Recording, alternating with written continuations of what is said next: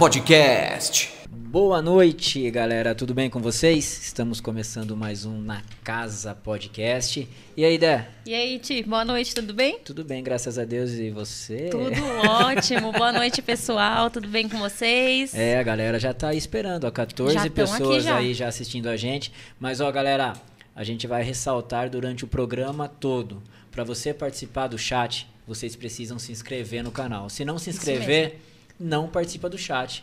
Não consegue comentar, não né? consegue comentar, Isso mesmo. criticar, elogiar. e hoje, o, o bate-papo hoje, tenho certeza que todos vocês que estão aí do outro lado da telinha vai aprender alguma coisa e tem dúvida em alguma coisa. É, e a gente tem, tem aquele desafio também, né, Dé? A gente atingiu os 3 mil Os 3 mil inscritos. inscritos. Que daí a gente vai fazer um mega churrasco aqui na, E no- que na Casa churrasco, hein, Podcast. gente? Pera aí, gente. Já- antes era só churrasco, agora já é mega churrasco. Calma. E- e Eram cinco pessoas, agora são 10 pessoas. É isso aí, nós vamos fazer sorteio de 10 pessoas pra pra vir participar do nosso churrasco. Isso mesmo. Entendeu? E nós estamos precisando apenas de mais 20 inscritos. Não apenas Pouca 20. pessoa, né, Ti? 20 inscritos pra gente atingir o número de 3 mil e acontecer E aconteceu o um mega churrasco. Blaster É um mega. Que vai churrasco. ter karaokê. É? Vai ter Não karaokê. sabia, o e que a mais? gente vai cantar pro pessoal. A eu e gente, você. tipo eu e você? É, é. Agora o pessoal vai se inscrever mais Agora ainda. o pessoal vai vai saindo. Vai Mas é isso aí, galera. bom. A gente precisa de vocês aí. Dá essa moral pra gente, não custa nada. São Isso poucos mesmo. passos, entendeu? E aproveita, ativa o sininho, que toda semana você vai receber a notificação do nosso convidado. Que toda semana a gente tem um convidado especial pra Verdade. contar a tua história aqui. Eu tenho certeza que a história de cada convidado que vem aqui toca o teu coração e serve de algum exemplo pra você. Não é verdade, Dé? Com certeza. Toda terça-feira. Às 20 Pessoal, horas no Na Casa, na Podcast, Casa Podcast. ao vivo no YouTube e em todas as redes sociais. A gente pede para que você se inscreva, siga, comente, indique para os amigos e até mesmo para aquele que você não gosta. Indica, não tem problema. O importante é indicar. Mas vamos Verdade. deixar de milongas por enquanto, depois a gente faz mais um pouquinho de propaganda na Casa Podcast, que o nosso convidado está aqui. Estou Já ansioso para tá fazer várias perguntas para ele. E hoje o nosso convidado é o João, é designer de interior e empreendedor. É isso. João? Isso. João, Que honra, né? que honra, né? Obrigado pela tua presença aqui com a gente. Eu que É, agradeço o convite. Espero que seja um, um bate-papo bem descontraído. Eu tenho várias dúvidas para te perguntar e espero que você que você goste aqui do podcast, né, Dé? Verdade. Ô, João, conte um pouquinho de você, de onde você é, é, o teu ramo, é, a, a- a sua atividade aí que você exerce no, no dia a dia, ajudando tantas pessoas. Sou João. Boa noite. É, sou João, sou de Salto, nascido e criado aqui do lado de vocês. E trabalho com a parte de imóveis planejados. É, a parte de mobília residencial em si, minha família já trabalha há muito tempo. Meu pai e minha mãe montaram a primeira loja em 86, em Salto. Não era nem nascido ainda. E a gente morava no fundo da loja, então eu sempre estava ali no meio da loja, porque era só abrir uma porta, tava já brincava com as minhas irmãs de de esconde-esconde dentro do guarda-roupa que tinha lá no mostruário, fazia uma bagunça com elas. E com o tempo, já envolvido ali com, com a parte da família, no que eu comecei com 18, 19 a frequentar mais a parte da loja, eles já tinham aberto uma de, de móveis planejados e como envolve um pouco mais de tecnologia por conta do, do software que a gente usa, eu acabei entrando um pouquinho mais, fui pegando gosto e estou aí até hoje. Então, é, tem essa loja mais antiga do meu pai, que são móveis mais gerais. Qual é o nome? Fala aí. Loja. Campos. Loja Campos. E essa primeira, como surgiu no começo do, do bairro, é, sempre que alguém é, aparecia que estava construindo, estava mudando para lá, perguntava, viu, tem colchão? Ah, não tem, mas vai chegar semana que vem. Não tinha Não- previsão. e não ia dar chegar colchão. Não, mas eles iam buscar. É, Sim, ia sim. Meu, meu pai, meu tio, eles iam, buscavam, seja sofá, colchão, e isso foi desenvolvendo a loja junto com o bairro. Então, hoje a loja, é, digamos que uma loja de departamentos voltado para a parte dos móveis. Então, tem os kits de cozinha, roupeiro, a parte de mesa, os eletrodomésticos mais comuns para casa, então geladeira, fogão, depurador, micro-ondas, tem alguns eletros menores. É, eu lembro quando pequeno também que tinha aqueles cabos brancos de antena, tinha o, os tubos de antena, tinha o, o, que o pessoal ia pedindo, eles iam agregando ali. E eu já fui mais para essa parte dos móveis planejados. Entendi. E você falou que brincava com tuas irmãs e esconde-esconde. Então você tem mais quantas irmãs? Mais duas irmãs. Mais duas irmãs. Isso. E elas seguiram também o mesmo caminho ou não? A caçula, sim. É, hoje ela, ela já trabalhou comigo também. Hoje ela está com meu pai na, na parte de projetos também, mas ali com ele. E eu tenho uma outra irmã formada em biologia, mas ela está em, em São José hoje e não está mais atuando na área de, de biologia tão a fundo, ela trabalha mais com terapia oriental. Tá. Mas é, sempre quando ela vem para cá, ela visita a gente. Que legal. Que legal, é coisa de família mesmo então, isso tá então, né? E é muito legal essas histórias, Sim. né, Dé, que começou tudo é, com família e se manteve na família, né? manteve. né? Porque às vezes assim acontece de que o pai ou o avô é, cria aí, exemplo, o avô cria, aí o pai já continua dando conta, mas não muito, aí vem os filhos, né, que seriam os netos, já vendem tudo, acaba com tudo. Não segue ali o Não segue. E é legal quando a gente vê isso aí, né, é, você se aperfeiçoando mais, que nem é, estudando para usar softwares é, específicos aí, é muito interessante, né, Dan? Verdade. E, João, é, essa questão de design interior, a gente vê que cada dia cresce mais, é uma, é uma área que cada dia cresce mais é, principalmente no número aqui no interior, que não se tinha tanto, hoje em dia tem, de apartamentos. Né? Não existia tantos apartamentos assim aqui no interior. A gente falava, era um ou outro edifício que existia. Hoje em dia tem muitos. E eu acredito que esse, é, essa tua área, eu acho que deve cair bem para apartamentos, que nem a gente brinca, até apertamentos apertamentos de 49 metros quadrados, você entra em alguns e fala, caramba, parece que tem muito mais aqui dentro. Isso é, é mérito de um designer, não é? Sim. É... Na verdade, tem apartamentos até menores. Você falou 49. É grande esse, até. Esses 5 metros quadrados é uma grande diferença para a gente. Mas tem apartamentos de 42, 43 metros quadrados. E se realmente não tiver um projeto bem pensado para as necessidades ali do cliente, você perde espaço de circulação, fica muito mais apertado do que já é, já é. O, o, espaço. E essa parte da arquitetura de interiores, o design de interiores, é, entra muito nessa parte, não só dos apartamentos pequenos, mas até de espaços maiores, Sim. mais bem pensados. Sim. Legal, a gente vê também Legal. kitnets, né, né, Dé, que não sei se na cidade de Salto, acredito que seja também aqui, tu tem muitas. Tem kit, bastante. Tem, tem muitas kitnets, né? E essa questão do, do espaço que você falou. Às vezes tem um espaço grande, se não bem aproveitado, projetado, perdeu o espaço. E eu vou em apartamentos de amigos que tenham 49, 44, enfim, metros quadrados, 42 aí, e você vai falando, nossa, que sala bem montada, né? Que quarto legal, olha a cozinha como que é. Então você vê que é, a hora que entra o teu trabalho na, na jogada, que faz você faz, né? é que você vê real a, a diferença. Mas uma pergunta, é, você trabalha só na parte de móveis ou na parte de decoração também? Sobre a parte das lojas, é, são três a do meu pai, que é a mais antiga, é, de móveis mais convencionais. A minha mãe tem uma de decoração em móveis rústicos, tá. madeira Legal. mais maciça, e a minha de móveis planejados. Então, digamos que o que eu preciso de um pouquinho diferente, que seja de uma decoração, a gente acaba puxando dessa outra loja. Ou de algo um pouquinho mais simples, ou pronto entrega do meu pai, ou algo um pouco mais trabalhado, daí eu que, que acabo assumindo. Entendi. Que legal. É... Um complementa o Sim, outro ali, e, né? E alguns agregados que a gente acaba tendo. É, tapete, piso vinílico laminado, é, a parte de pintura. É, é que não dá para abraçar tudo. Então, uhum. algumas coisas ou a gente tem parceiros ou a gente indica algumas empresas para fazer. Então, a parte de gesso, pintura, a gente indica alguns profissionais, mas é, a gente trabalha com essa parte da decoração também. Entendi. Mas a decoração, as decorações da loja da tua mãe, legal. Mas você que indica, olha, essa decoração aqui vai cair bem e tal, algum profissional da loja da tua mãe que trabalha junto com você para isso? É, na verdade, são os projetistas e eu em conjunto ali que a gente indica algo um pouco mais específico. A gente tem um, um teste de estilo no, nos perfis nossos do Instagram e do Facebook que orienta muito a, a parte de que tipo de decoração seria mais indicado para cada espaço. Uhum. Por exemplo, tem algumas pessoas que têm como principal estilo estilo industrial. Então, a gente, quando vai, é, desde o planejamento do móvel até a parte da decoração, a gente vai indicar itens mais voltados para essa esse estilo. Ou, ah, não, é clássico, é provençal, é minimalista. Então, a gente já tem um direcionamento E quando a gente vai para a decoração, é claro que a gente vai pender para o nosso lado, uhum. mas o, o cliente ele já tem pelo menos esse direcionamento um pouco mais específico que, a partir do estilo dele, ele sabe qual a linha de decoração ou de itens que combinariam mais com, com o estilo dele. Entendi. Eu nunca morei em apartamento. Você morou já, e mora, né, Dé? Já morei e moro. E, e, e, como que era? Era tudo planejado assim? Como era, era, Então, o apartamento que eu morava, era a cozinha era toda planejada, o quarto tá. não. Então eu já sentia muita diferença. Na cozinha, por ser mais planejada, tinha mais espaço.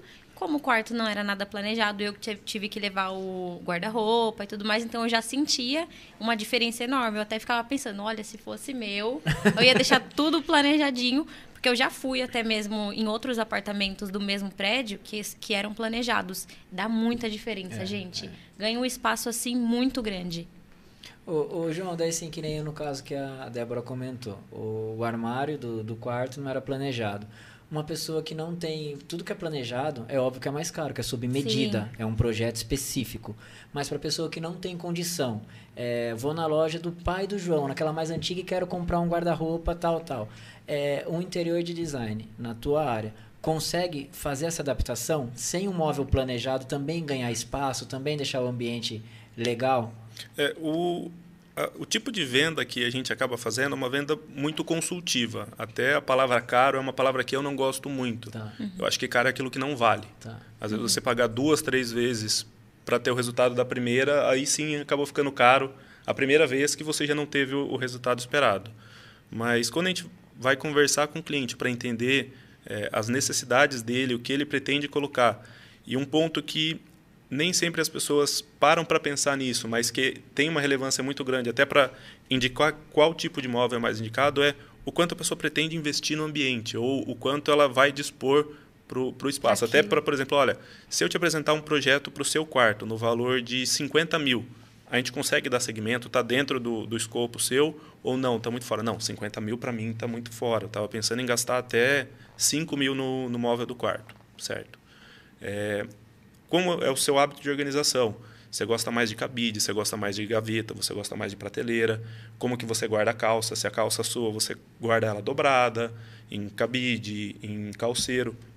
A partir dessas informações, pelo tempo que eu já estou na área também, eu já consigo falar, olha, dentro do valor de investimento que você pretende para o quarto e de todas essas especificações que você me passou, um projeto planejado vai sair próximo a tanto ou a partir de tanto. Ah, Talvez legal. uma solução que entre um, um, pouco mais dentro do que você espera seja um móvel pronto. Daí a gente já vai indicar mais específico um móvel pronto ou tem um tipo de móvel que é intermediário ao móvel planejado e ao móvel pronto, que é o móvel modulado.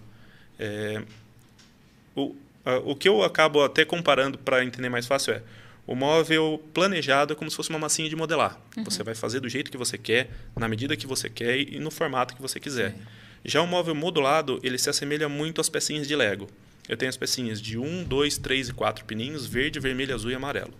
Eu preciso de uma pecinha de 2,5. Eu tenho? Não. Tá. Ou é 2 ou é 3. Então, o móvel modulado, algumas fábricas têm algumas medidas já pré-definidas, normalmente 40, 45, 50, 60, 70, 80, que são medidas mais padrões, com alturas também já pré-definidas e alguns espaços que você pode mudar um pouquinho. Então, dividindo em três partes: o maleiro em cima, a parte central e a parte inferior. No meio, você pode ter um cabide, você pode ter duas prateleiras, você pode ter um nicho. Embaixo, você pode ter gaveta, você pode ter sapateira, você pode ter um, um outro cabide. Então, você consegue compor, editar um pouquinho essa linha mais intermediária, que é o modulado, e você também tem um valor entre os dois, entre o planejado, que é totalmente personalizável, tá. e um móvel pronto que o máximo que você vai poder escolher vai ser a cor. Entendi. entendi. Que legal, né? É, eu vejo bastante na, na internet a questão assim porra, a cama que ela se torna um tipo de um, de um armário também para você guardar as roupas. Aí você dobra a cama, sai uma mesa debaixo, exagerando, sai uma mesa debaixo da cama.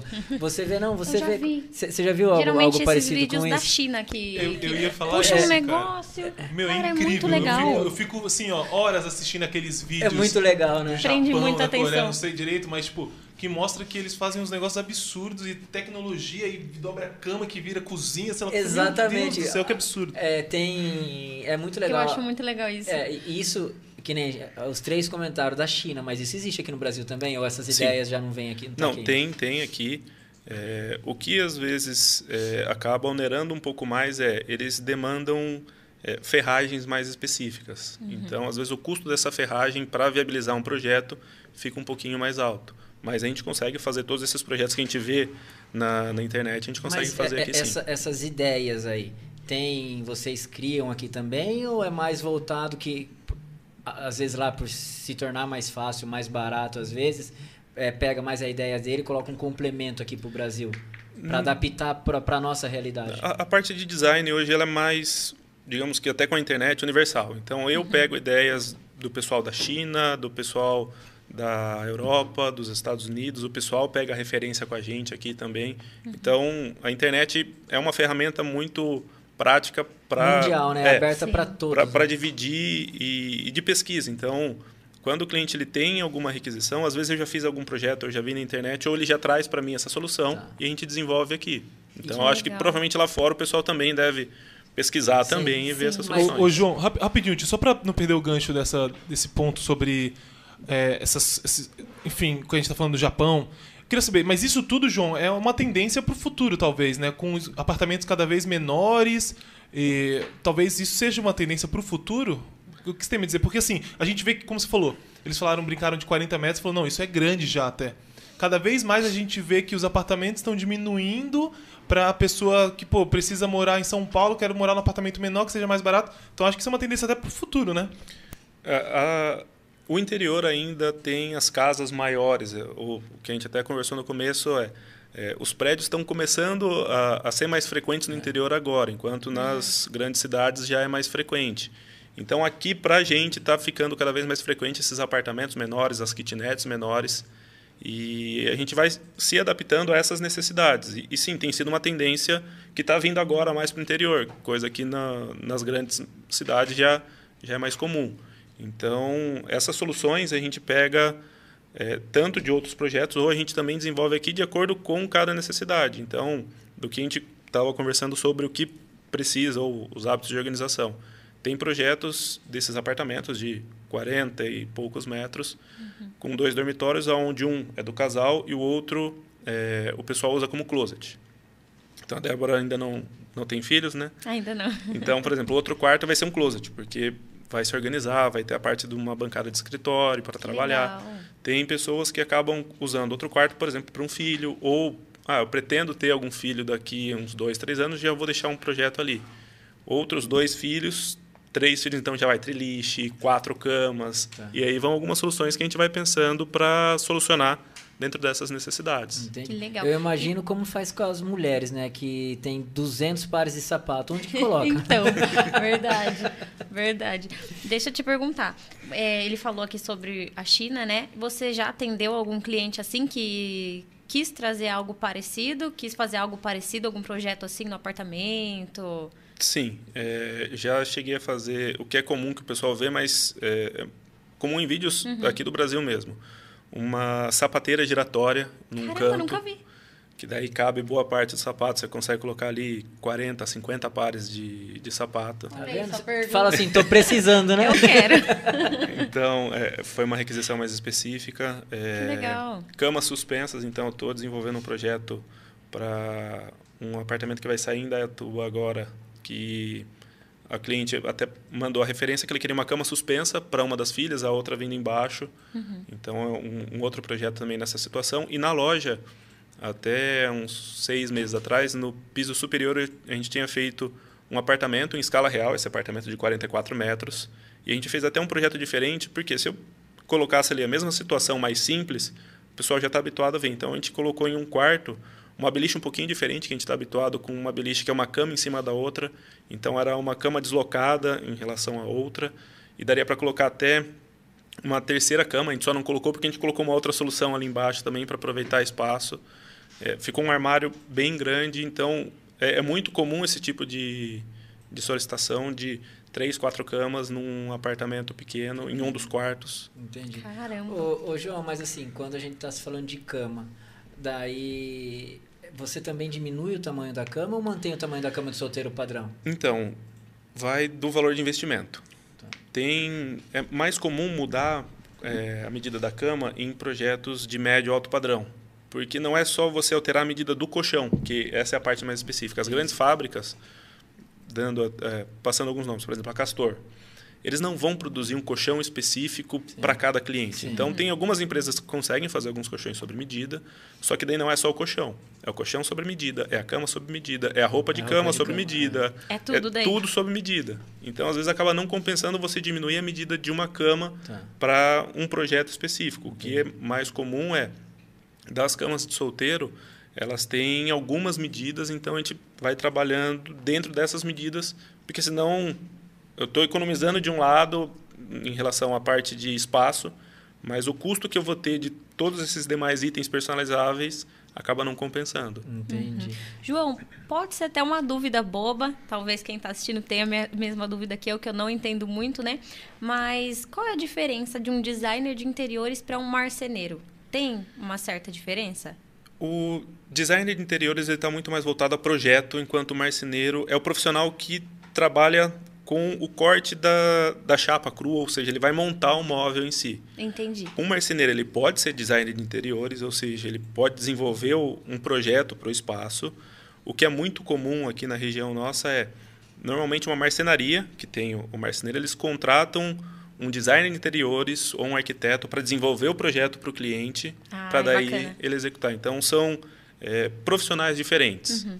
Pode ser que um designer também seja marceneiro, uhum ou Mas tem aquele olhar ali diferente, tem, tem a diferença, né? O, o designer ele vai estar tá muito mais voltado realmente ao projeto uhum. e o marceneiro à execução do projeto. Então, o marceneiro ele vai ter alguns detalhes mais técnicos de projeto que ele vai falar, olha, para a gente viabilizar esse projeto, eu vou precisar colocar uma estrutura aqui ou uma comparação está um pouquinho diferente. Engenheiro e arquiteto. Uhum, o arquiteto entendi. ele vai desenvolver o projeto, mas para tudo aquilo que ele pensou realmente ser executado, o engenheiro vai precisar fazer alguns cálculos específicos para viabilizar isso. Então, é mais ou menos isso. O designer ele pensa no projeto e o marceneiro ele vai colocar em prática todo o, o projeto. Ah, legal. Era uma dúvida que eu tinha e não. Sim, aí tá vendo? Já não tem mais, né? Exatamente. Ô, ô, João, e assim, o que, que é mais difícil? É você pegar um ambiente com, é, grande, vamos falar assim, um, é, bem espaçoso, e você organizar e deixar bem harmônico? Ou você prefere aquele ambiente pequenininho que você daí consegue colocar é, em prática aquilo que você talvez estudou tanto, que é deixar um espaço pequeno se, parecendo grande?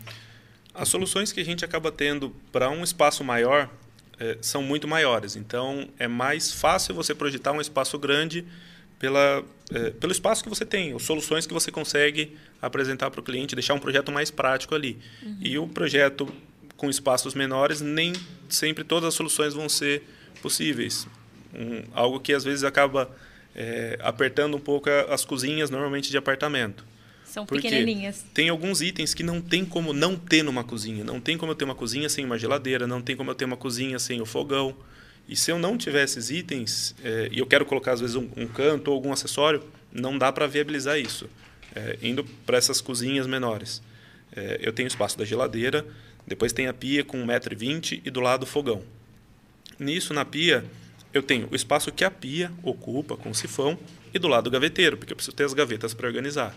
Ah, mas eu queria ter uma lava-louça. Muda de ali. apartamento. Já, já, já, começa a ficar um pouquinho mais difícil. Ó, eu queria ter uma lixeira embutida na pedra. Daí você vai ter que abrir mão da, da gaveta. gaveta. Então, às vezes, você tem que abrir. Quando o espaço é pequeno, esse é o maior problema. Você começa a ter que abrir mão de algum item que você queria ter para viabilizar algum outro. Tá. E o espaço maior é mais prático. Então, daí você joga o gaveteiro para um lado, a lixeira para o outro. Então deixa eu corrigir minha pergunta, não que é mais fácil. O que, que você mais gosta de fazer, de, de mostrar o teu trabalho num espaço maior ou num espaço menor? No espaço maior. Tenho menos dor de cabeça. Não, não, não, é nem pela dor de cabeça. Uh, digamos que a dor de cabeça é menor no espaço menor. É mesmo? Porque eu não tenho tantas possibilidades. Não dá para enfeitar. não, não tem como eu falar para você, ó, não, dá para colocar lava-louça é. aqui em cima. Não, não tem. Tá. E a pessoa já entende isso também, que não tem espaço para tudo, tudo né? que ela pretenderia ter ali. Uhum. E já no projeto maior, muitas vezes a gente tem que fazer uma, duas, três modificações porque a gente pensou numa solução de um jeito, daí o cliente viu. Ah, mas e se jogar para o outro lado? Porque tem espaço para isso. Se é. jogar para o outro lado a geladeira? você tem que mudar todo o projeto, porque muda todo um, um layout ali. Sim. Porque eu, eu vejo na TV, tem um, tem um programa na televisão até de design de, de interior, né? E de vez em quando tô lá assistindo, é de final de semana que passa. Não vou lembrar que canal que é. E tem lá, daí pega, acho que mandam carta para emissora tal, acho que é MTV. Mandam lá uma carta, normalmente é estudante ou alguém que mudou para São Paulo agora por causa de um trabalho, então é aquele apartamento pequenininho mesmo, ela mora sozinha, aí ela fica 15 dias fora, daí mostra o antes e mostra o depois.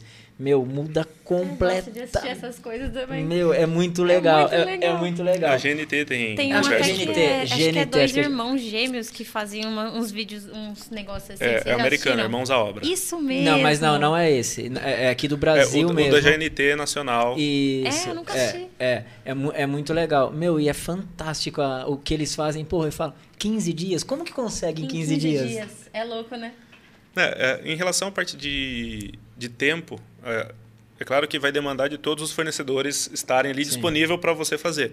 Mas não chega a demandar tanto tempo uma reforma. É, a gente calcula hoje um prazo médio de montagem de móveis planejados em torno de dois dias por ambiente, dependendo da complexibilidade Pô, do, dois do dias projeto. monta um ambiente inteiro. Isso. Um Caramba, é quarto. rápido. Um, um quarto, que são vários detalhes, uma cozinha, em dois dias faz tudo. Sim.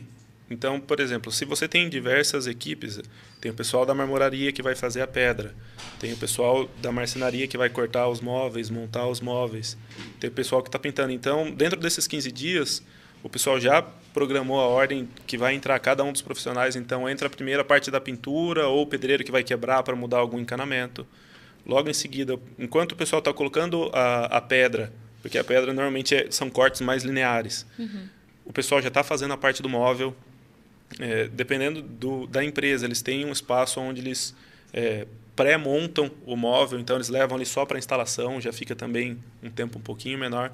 Mas é, o processo de montagem não é tão demorado. A parte que demora mais é a parte de, de acabamento e alinhamento. Entendi. Porque a caixa em si, até de um quarto, é, você tem as laterais e no máximo a divisória. As, divi- as divisões internas é mais simples. O que demora depois é você alinhar, fazer um acabamento. Entendi. Você já chegou, tipo, num apartamento com uma cliente lá, um cliente analisando o que, que ia fazer e tal, e o cliente querer quebrar todas as paredes para ganhar o espaço? Sim, apartamento, o pessoal é, ah, tenho dois quartos, eu moro sozinho, vou quebrar e virar um só. Vai ser um só. é, tem é, essa requisição e essa é a parte mais complicada de apartamento. Apartamento a gente não pode sair quebrando, porque É, ele pode. é todo estruturado. É, eu morava, eu Disse- sabia que eu queria quebrar, Você queria mas quebrar. não pode. Não ó, pode, Ela gente. pode falar mesmo. Então, é, o pessoal quer integrar os ambientes e é algo que quando eu fiz a faculdade de arquitetura, eu conversava com, com alguns colegas que é, aqui no Brasil a- a gente tem um hábito diferente que a cozinha é o coração da casa. A gente faz não só as refeições, mas a parte de socialização na cozinha. Então É a gente vai receber os amigos é na cozinha. E quando a gente vai para alguns projetos, o menor ambiente da casa ou do apartamento é, a cozinha. cozinha. Eu tenho visto muitos clientes que eles fazem o quê? É, na casa, eles tiram a lavanderia, vão jogar a lavanderia lá para o fundo, colocam a cozinha onde era a lavanderia para ficar uma mesa de jantar. Daí na cozinha não cabe nada e a mesa de jantar também eles quase não usam porque eles estavam habituados a usar na, na cozinha. Mas é comum o pessoal querer quebrar a parede no, no apartamento, mas é algo que nem sempre é viável. É, entendi. tem que ver a estrutura do prédio para ver se possibilita essa quebra ou não. Porque as paredes são todas estruturais, então às vezes é uma coluna que está passando ali que não dá para quebrar. Sim. Já. A cozinha americana é uma boa opção, né, pro apartamento. Sim, a cozinha americana tem essa abertura que, que vai integrar a sala de jantar, a sala de estar com a cozinha, então ficam ambientes mais integrados. A gente vê apartamentos é, com metragens já um pouco maiores, com essa integração, que você tira uma parede. É, é claro que quando você tira a parede, você está perdendo algo também ali, porque você perde um espaço para você dispor armários. Sim, então, se você não tem a verdade. parede, você não vai ter os armários superiores nessa parte. Os inferiores você consegue colocar, mas os superiores não, porque eu não tenho a parede. Mas você tem essa integração dos dois espaços. Dá até pra colocar, eu já vi várias cozinhas americanas com duas bancadinhas, fica até que bem bacana, fica bem legal, né? Sim. E a cozinha americana, porque isso aí faz tempo que se usa essa, esse nome. É porque virou moda nos Estados Unidos, é isso ou não? Projetos mais antigos, já vindos de lá, a gente já pegava essa referência. Então, é, talvez eu possa estar falando bobagem, mas é quase como Copa Americana, uma referência que a gente já está Tá, vindo de entendi. fora e, E ficou. E Isso. ficou. E ficou. E existe alguma outra tendência é, que, que dá para se usar no lugar de uma cozinha americana ou não? Para um, pra um espaço pequeno como a Débora cogitou agora. O, o que eu gosto nos projetos é a integração de espaços. Então, o, o que a Débora comentou, a cozinha americana é uma solução que você está integrando os dois espaços. Então, quem está na cozinha consegue interagir com quem está na, sala. E quando você tem eh, essa quebra, a gente tenta aproveitar em outros espaços a necessidade dos armários que a gente precisaria ter ali na, na parede. Em relação à parte de tendência, eh, a parte de quebras visuais, que seria a integração dos ambientes, que já vem vindo há algum tempo. Entendi. Então, até na parte dos móveis, ao invés de você ter diversas portas, você ter gavetões mais largos, porque você tem menos linhas de quebra. Entendi. Que daí entra mais, digamos que voltada para um estilo minimalista, mas Tá. é, é uma tendência menos quebras, espaços Tá. mais limpos. É, hoje em dia, tipo, para um armário, a tendência, ou não tem tendência, nunca vou te perguntar, mas enfim, porta de abrir ou de correr? Depende do, do hábito da pessoa, do espaço que se tem e é uma pergunta que o pessoal faz, ah, mas eu não ganho mais espaço com porta de correr, ou correr, com é. porta de, de abrir. É, são sistemas diferentes de abertura, né? A porta de giro, é, você tem um, normalmente um espaço interno maior, porque a porta deslizante eu tenho trilho. Ah, Então você vai perder ali em torno de 6, 7 centímetros do trilho. Tá. Enquanto com a porta de giro você ganha esse espaço tá. a mais. A praticidade que você ganha é eu estou parado nessa posição, eu não preciso deslocar o corpo porque a porta vai para o Às lado. vezes a enquanto- porta vai pegar na cama, exemplo, entendeu? Entendi. Verdade. Mas então isso não é tendência, é, depende do espaço que você tem e do hábito de cada pessoa. Isso. Tá. Tem, tem gente que já está habituada com porta de abrir, quer porta de abrir. Tem gente que nunca teve porta de correr e sempre foi o sonho ter uma porta de correr. Com, e, por exemplo, quartos também. é, a porta de correr ela equivale a duas portas de abrir. Tá. Então, se eu for colocar uma porta de espelho, ou uma das requisições do cliente é, ah, eu queria ter um, um espelho grande, a gente vai optar pela porta deslizante, porque eu vou ter um espelho muito maior do que se eu tiver duas portas de abrir, porque eu tenho aquela quebra visual mais simples, mas eu tenho. Tá. É, o espelho é usado num ambiente pequeno para dar a impressão de um ambiente maior ou apenas para uso mesmo, para eu estar me vendo? Não, o, o espelho, não só no quarto. É, quarto, sala, diversos ambientes, ele dá essa impressão, Impressão de de, maior, né? de ampli- Sim. ampliar o espaço. Que legal. Tem até uns apartamentos agora, eu já fui visitar alguns, né? E tem apartamento na parede toda, na parede inteira mesmo, sabe? Sim. Aquela voltinha de- que tem da a de cozinha, eu acho que fica muito legal. O- É muito comum, você abre a porta e no fundo você já dá de frente com o espelho, espelho. Porque dobra ainda mais, porque você está vendo o espaço do corredor ainda, é. que não Verdade. faz parte do apartamento, então dá essa impressão de amplitude de espaço. Que legal, né? Fica muito bacana. E, e para isso aí, João, é, que nem você falou, você é formado, mas sempre tem que estar estudando, sempre Sim. tem que estar. porque tendência. é, Vai mudando também. Vai mudando, né? E a tendência dos móveis é, é tipo roupa que muda a cada. Cada seis meses, cada três meses. Co- Como que é a tendência do- dos móveis aí? É, entra- é, tem diversos estilos que estão, digamos que mais na moda. É, sobre a parte dos estudos, é, é algo sempre constante que você tem que estar estudando o mercado ou novas tecnologias, igual a gente comentou dos vídeos da, da China e tudo mais. Se eu não tiver por dentro dessas novas tecnologias, às vezes eu não vou conseguir apresentar para o meu cliente alguma solução que, que ele precise e eu não sabia que tinha essa solução por falta de estudo. E sobre a parte dos estilos novamente, tem alguns estilos que é, já estão inseridos no mercado, como eu comentei, estilo rústico, industrial, clássico, moderno. Então esses não mudam, já é, são desse jeito, mas sempre vai vindo alguns, algumas tendências novas. Então é, hoje quartos mais infanto-juvenis é, tem muito essa onda do, do TikTok, a parte dos dos jogos. Então nem sempre eu estudo só a respeito dos móveis, mas mais tendências de mercado ou o que está hoje mais em evidência.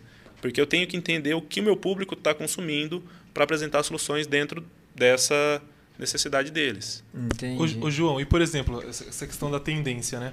Vamos supor, agora começou o Big Brother, no começo de ano agora teve Big Brother.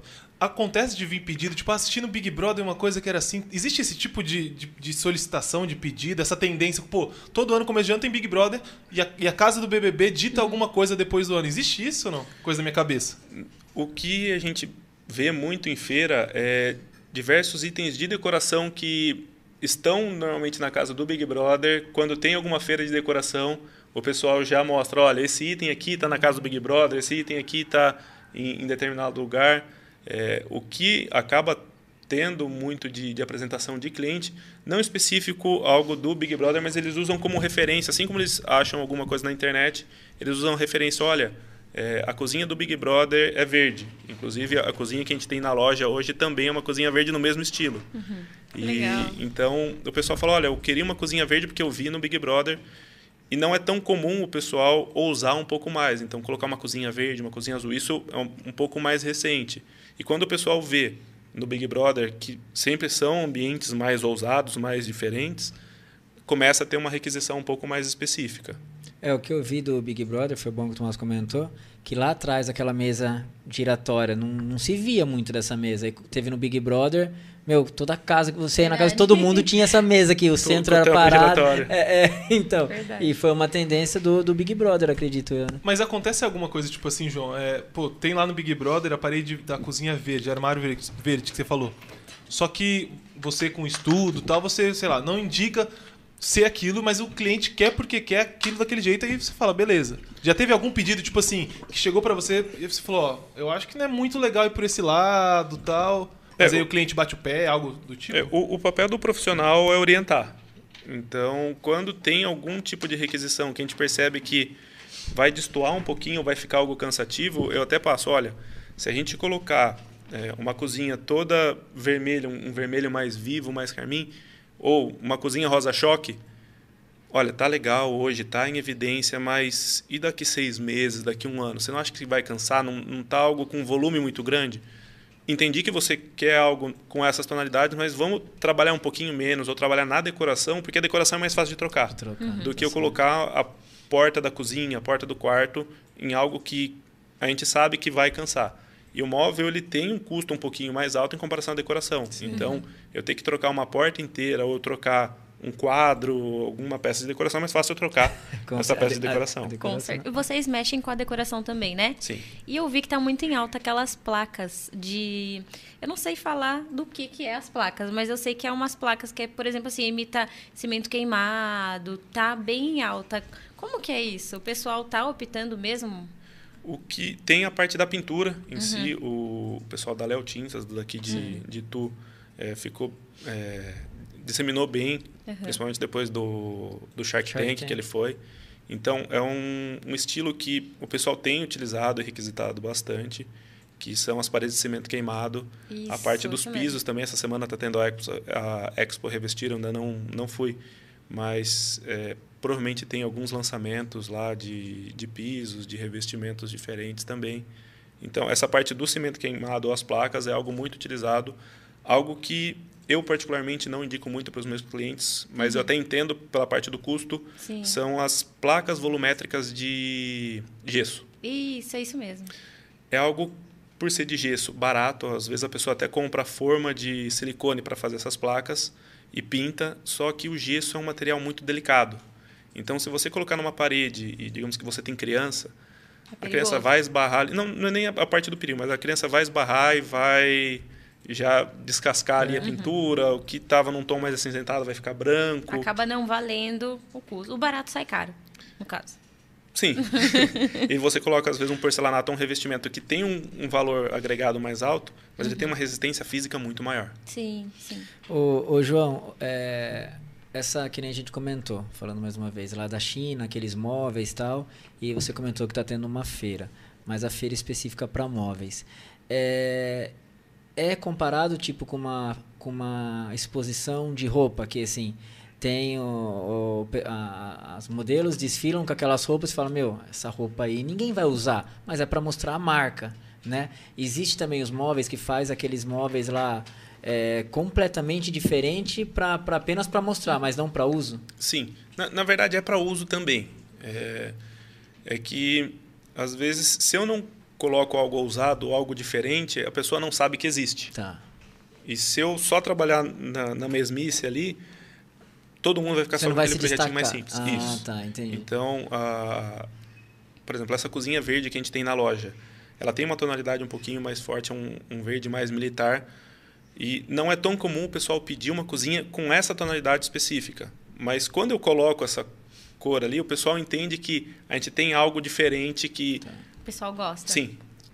Você costuma participar de feiras também, expor ou não? Vai mais como visitante? Eu vou mais como visitante. A parte de, de exposição é um pouquinho mais complicada. É, normalmente são fábricas maiores que, que acabam expondo pelo custo de investimento. Às vezes Tá. eles vão investir numa feira 100, 200 mil, mas eles vão estar captando lojistas que vão consumir esse produto deles. Entendi. E como eu acabo trabalhando aqui mais na parte regional, eu ir para São Paulo, além de ter outras empresas lá, eh, outras lojas, às vezes a gente vai trabalhar com o mesmo tipo de produto. Então a fábrica em si vai para expor. A Expo Revestir é mais para a parte de revestimento, revestimento, porcelanato, mas, por exemplo, a Ceusa está lá. Quem que trabalha com a Ceusa? A CIC. A CIC ela não expõe em feiras, quem expõe é a Ceusa. Tá. É, o que tem a, a Eucatex, a Duratex, fábricas de chapa de MDF Tá. estão lá para mostrar novas chapas ou cores que eles vão estar colocando. Os marceneiros não vão lá para expor, eles vão para ver o que está em tendência, o que está como lançamento no mercado. Entendi. É, na feira, agora me fugiu o nome, como que chama? É, os espaços que cada um tem, como que chama lá? Stand. Stand. É, ali você pega, tem stands gigantescos e tem stand pequenininhos também. É, você também trabalha com isso aí de design de stand ou, ou cada, cada que tem as empresas que, que tem que, que, que já faz o stand, que tem os stands e tal. Mas isso aí você também ajuda alguma empresa dessa a decorar, a fazer a parte interior dos stands ou não? Hum, Pelo menos eu nunca fui chamado. Tá. É, o que eu já cheguei a fazer para uma empresa do Paraná foi pensar em uma linha mais modulada deles, umas medidas mais específicas para eles lançarem em relação a alguns móveis. Mas foi algo bem pontual, é, 10 produtinhos mais simples ali de Ah, tá. roupeiro, kitzinho de cozinha, mas nada tão diferenciado. Entendi. É, normalmente tem nas feiras as próprias empresas têm algum arquiteto dentro da empresa ou um design de produto deles Ah, que tá. Participa da parte de engenharia que eles já pensam nessas soluções. Entendi. Ô, Ti, deixa eu cortar um pouquinho esse papo, só para deixar um recadinho pro pessoal que tá entrando agora, que tá acompanhando. Ó, você acabou de chegar, não tem problema, você pode depois acompanhar esse podcast na íntegra através do nosso canal no YouTube, na Casa Podcast. Além disso, você pode também acompanhar por áudio. Então você pode ir em qualquer agregador de, de áudio, de podcast, lá pode ser no é, Deezer, Spotify, Google Podcast. Pô, não tem desculpa para não acompanhar ou, ou não rever esse podcast com o João aqui, que tava dando uma aula pra gente. É isso aí. Sobre- e, sobre e Tomás, ó, tem que, ó, temos ah, o pessoal assistindo aqui a gente e o chat tá parado, pô. Então, ó, galera, se inscreve no chat, se inscreve no, no nosso canal. canal. Esse é o ponto importante. né, você só vai Tomás? conseguir comentar se você se inscrever. A gente obriga mesmo. Porque assim, É estão verdade. mandando, tão mandando pergunta aqui no meu WhatsApp. Eu não vou perguntar. Mandaram Boa. aqui no Mandaram meu você? Eu juro eu também. Então, a mandaram gente aqui. não vai perguntar se você não entrar no, no. YouTube, não se inscrever no nosso canal. nada, a gente, gente. dificulta de Meu, propósito, entendeu? Exatamente. Não vem mandar mensagem no WhatsApp, não. se Não inscreve respondo. no canal e pergunta Vou lá. te ignorar, vou te ignorar. e ó, a gente tá brigando É com eles, tá aumentando aqui as pessoas aqui Tá assistindo. vendo? Não, então só pra deixar Ó, claro. verdade, quer mesmo. acompanhar depois o podcast, ele fica Isso aí. disponível no nosso canal no YouTube. A gente tá também lá no TikTok, no Isso Instagram, aí. tudo tem, na Casa Podcast. tem também o Ah, canal de cortes. E viu? E vo- Não, não vamos falar sobre isso Canal ainda de não, cortes é sensacional. O canal de cortes vai voltar com força, mas por- 2024. Mas por enquanto não. Eu quero deixar um É. recado pro pessoal que tá assistindo a gente. E a tá gente- aumentando, e tá aumentando. Olha lá, olha lá, o pessoal tá começando, É lá. bom puxar a orelha Olha lá, agora, É, é, olha lá. Olha lá, olha lá. Isso, vamos mandar uma mensagem. Mas, ó, não, eu queria deixar um recado pro pessoal que tá acompanhando a gente sobre a votação que tá tendo de melhor podcast de tu. Isso. Então, Ô ó, Tomás, eu vi lá que o nosso tá bem cotado, viu? Nossa, tá O bem, o nosso pessoal tá tá. comentando. Mas eu vou pedir tá mais uma forcinha pro pessoal. É isso Ó, aí, entra galera. lá no Melhores do Ano e Tu 2023, no Instagram Melhores do, É isso aí. Melhores do Ano e Tu 2023, na categoria podcast. E comenta lá, arroba na casa podcast. É tão rápido, é, tão, simples. Tomás, eu já até comprei minha beca pra, rece... pra receber o prêmio. Não, sabe por quê? Porque É. aí, É Thiago, a gente, É, a gente é vai poder prêmio. bater no peito, a gente vai poder bater no peito e falar assim, ó. Somos o melhor podcast de Itu, conforme dito e, e eleito pelo Melhores do Ano Itu 2023. É? Não foi a gente que falou, foram eles. Foram a gente. A gente já sabe que a gente é. Entendeu? isso aí. Na nossa cabeça a gente é o melhor do mundo. Melhor do mundo. Mas a gente quer ter esse título especial. É Então, isso aí. pô, ajuda a gente. A, a votação vai até dia 18 de março, então até sábado. Entra lá no, no Instagram, Melhores do Ano e Tu 2023. Isso aí. E é só Dá comentar no, no, no, no ranking lá de podcast, você vai comentar arroba na casa podcast. Pronto. Fácil, né? É, e Eu- tem, e eu tem- vou tem que seguir, tem É que seguir a fácil. Página, tem que seguir, né? mas é, eu vou facilitar, tio. Eu vou deixar nos nossos stories lá depois o link Isso. pra ir direto e só comentar arroba na casa É podcast. isso aí. vou ficar super feliz, o Thiago vai ficar feliz, a Débora vai ficar feliz, todos os nossos 25 colaboradores aqui Ah, do por que podcast. 25? Eram 27. A gente tá cortando umas pessoas. Hoje Economizar, estamos né? com 25 aqui só, Entendi, então. entendi. Pô, vai todo mundo ficar feliz. É Todo- isso aí. Olha, Verdade. então, então a gente precisa atingir 3 mil inscritos para acontecer o churrasco. E a gente precisa da votação de vocês pra gente ganhar o melhor podcast do A ano da cidade merece. de Itu. A gente merece. Eu acho que a gente merece. Eu também Viu? acho. E nesse churrasco, já tomando esse churrasco tanto, eu quero saber. Nesse churrasco vai ter bebida liberada? Como vai ser, Thiago? Kit churrasco, né, gente? Cada um traz um kit. Não, não, não, não. a gente não funciona assim, não, Débora, que não, isso? não, não, não, não. A pessoa vai vir aqui. Então vocês vão pagar A todo o pessoa vai churrasco vir pra aqui. galera. Nós vamos pagar, não, e nossos parceiros e patrocinadores. Verdade. né? É, que isso, pô. Você esqueceu? O, o Edgar vai... Vai dar a carne. É isso mesmo, Não, verdade. Éder. Edgar, Éder. Éder. O Éder vai dar a carne. Eu esqueço. O Éder Pô, vai dar olha, a carne. hein, e se a gente tivesse um. um- no- lá na churrasqueira, como é que eu posso falar? Um estúdio todo montado com móveis planejados. Nossa, Nossa. Tá, Caramba. falta, tá faltando. Não conheço, tá pô. faltando móveis naquela Tá. churrasqueira nossa. Verdade. Mas, Mas vamos, vamos- vamos ver se a gente encontra É alguém aí. pra ajudar. Galera, ó, vocês que estão aí certeza. assistindo, por favor, se inscreva no nosso canal e comece a participar do chat Ó, aí, tá eu bom? penso- agora chegou um momento que eu gosto. Gente, eu gosto de fofoca da vida Fala. das pessoas que vêm aqui. Agora chegou o seu momento, pessoal. Ah. Matheus Dias mandou. Fala pra ele contar histórias de clientes chatos.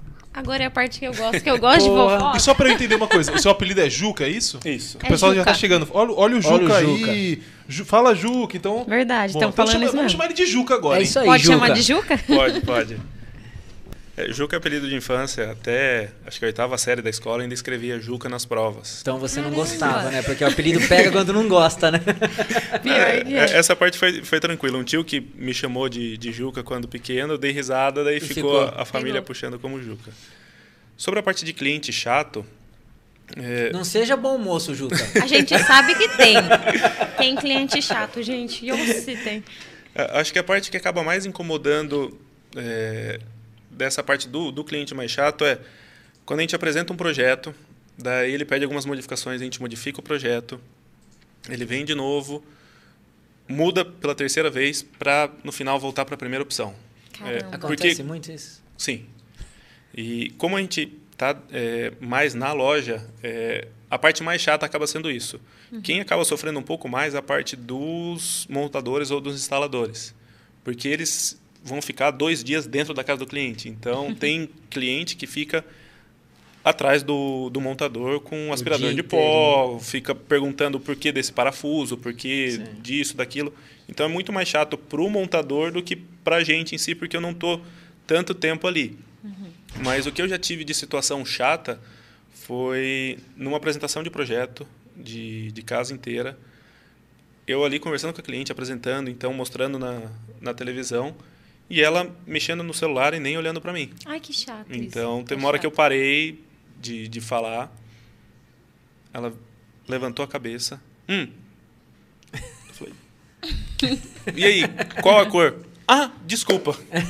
Caramba. E, Caramba. e uma outra que, pra mim, é, não que o cliente tenha sido chato, mas a situação acabou ficando um pouquinho chata foi, era uma casa inteira, um cliente vindo de fora também. Então o casal veio, eu comecei a apresentação com eles, era umas nove e meia da manhã. É, como eles estavam vindo, eles estavam com urgência, eles iam voltar para São Paulo, iam ficar um tempo sem vir para cá, eles já queriam matar tudo no, no dia ali, o que eles precisavam fazer. Então a gente foi fazendo as modificações em, em conjunto ali na hora.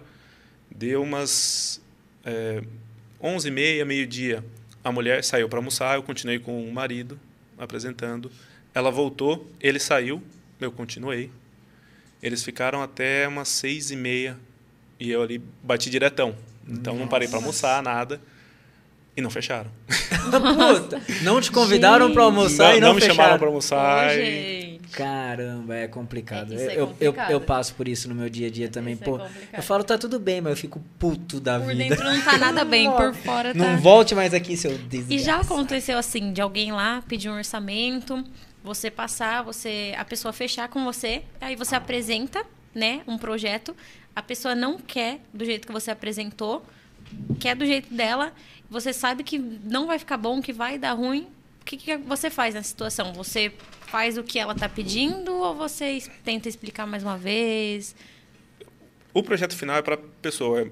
Uma pergunta muito comum é: o que normalmente o pessoal tem feito? Que o pessoal, qual a cor que vende mais? E a minha resposta é sempre a mesma para todos. Esquece o que vende mais. Pensa o que você gosta, porque quem vai estar tá todo dia vendo aquilo é você e não todo mundo. Então, se eu colocar algo que todo mundo está usando e você não gostou tanto, fica um pouquinho ruim para você. Uhum. E quando o cliente bate o pé que ele quer daquele jeito, ele quer determinado item, por mais que eu saiba que é algo que não vai ser prático, não vai ficar legal, vai ficar talvez.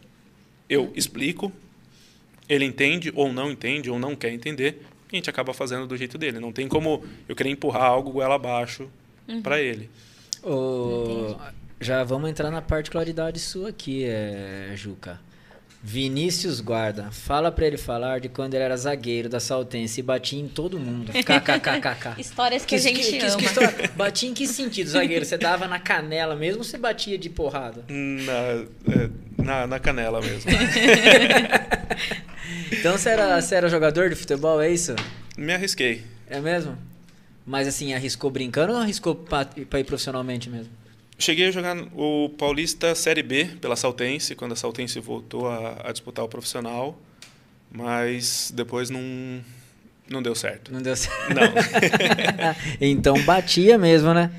Ô, daqui, ó, Pedro Costa, muito bom esse podcast, parabéns aos apresentadores. Ele estava aqui semana passada. Ah, é mesmo? Olha lá, ó. Um beijo, P, já estamos com saudades. É, ah, saudades não. Eu já tô com saudade já. tô brincando, Pedrão. Um abraço pra você, viu, meu parça? Tudo de bom, espero que tenha conseguido já parceiros aí pra, é, pra te apoiar aí, viu? Verdade. Ô, ô, ô Juca, é, qual que é assim o, o, ambiente que você mais gosta de, de, de fazer o trabalho, de, de, de, de planejar os móveis? É, eu sei que talvez, ah, eu quero a casa toda, mas qual que é aquele ambiente que você mais tem, falando português, claro, tesão em fazer? Cozinha. É, eu acho que a cozinha, o nível ou, ou, a quantidade de acessórios, itens que a gente tem para um projeto é muito grande. Então, tem desde um escorredor de louça embutido, tem coifa que sai da, da pedra. Então, tem diversas soluções diferentes ali. É claro que tudo isso com custos diferentes, mas a gente Sim. tem muitas soluções para um espaço pequeno. Tá. E no quarto não que a gente não tenha, mas vai estar fechado dentro do, do guarda-roupa. A gente não vê Entendi. tanta coisa quanto a gente vê no, numa cozinha. Entendi. Eu, falando de programas de televisão, né? Eu assisto, gosto de assistir programas assim. Eu assisto também um que é aquela é, piscinas, acho que incríveis, tal, que o cara coloca as pedras, baralá. E esses dias começou a aparecer no meu Instagram aqui no Brasil também, já é, empresas que fazem piscinas assim. E, consequentemente, você começa a assistir vídeos assim, vai aparecendo outras partes da casa, no caso, só que só mostra mansões, né? É, eu fico assistindo falando, um dia eu vou ter disso, né? E daí mostra a piscina e óbvio que daí pega a parte de churrasqueira, a parte gourmet, assim, da casa. É, te procuram muito também para a área gourmet? Sim. É, casas maiores que têm um espaço separado como churrasqueira, é, é um dos poucos espaços onde majoritariamente o homem é quem vai opinar ali. Então também é um espaço muito gostoso porque é quando o homem acaba se soltando um Sim. pouquinho para dar alguma opinião, porque ele fala assim, esse é o meu espaço. Agora é meu momento. Eu, eu vou querer colocar eu as minhas coisas aqui. a carne, né? Sim. É, normalmente é no se tem um escritório específico, o escritório, a parte da sala, que nem sempre tanto no móvel, mas mais no tamanho da televisão. Uhum. E na churrasqueira. Então esses são os pontos onde comumente o homem acaba opinando um pouquinho mais e, e, os demais ambientes. A última palavra. Mas tudo o resto da casa é a mulher. a última palavra é a dele, sim, senhora.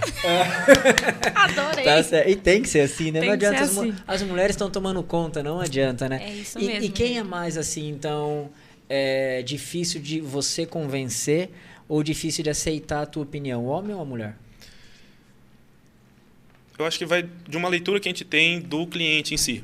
Porque eu tenho que entender. É, Tem que ser que... meio psi, é, psicólogo também. Sim. e, ó, e, já emendando um essa né? pergunta, vou emendar com uma outra pergunta aqui que o Matheus Dias mandou. Pede para o Juca dar dicas de como cativar o cliente a fechar com ele e quais são os macetes. Então, quero uma, uma resposta no geral. Assim, você perguntou qual que é mais difícil de convencer e quais são as dicas aí para você fazer com que o cliente aceite as suas sugestões, enfim. Acho que é legal essa pergunta que o Matheus Dias mandou é. aqui pra gente. A que eu fiz não é legal. Mais ou menos, tio. A dele é mais legal, a do Matheus Dias. Tô brincando, Matheus, tô brincando. Não, mas acho que dá para responder a- a- as duas perguntas mais ou menos junto. A gente tem que entender é, quem vai ser a pessoa que vai definir em relação à parte do design e quem vai ser o, o decisor, normalmente, do, do preço. Tá. Porque não adianta eu fazer todo um projeto dentro do que normalmente a Débora quer, sendo que quem vai dar a palavra final a respeito de custo é você, Thiago. Então, não adianta eu fazer o projeto dela se eu não colocar dentro do valor que você quer. E vice-versa. Não adianta eu achar é, o preço, mas não achar o design. Então, é, eu tenho que tentar entender os dois lados para tentar convencer os dois, porque senão não, não sai o projeto final. E, e sobre a parte de tentar cativar o, o cliente, é, tem uma ferramenta que o Matheus usa também. O Matheus estudou comigo. Ah, Ah, tá. que Que é o, o briefing, onde a gente faz o levantamento de informações e necessidades do cliente.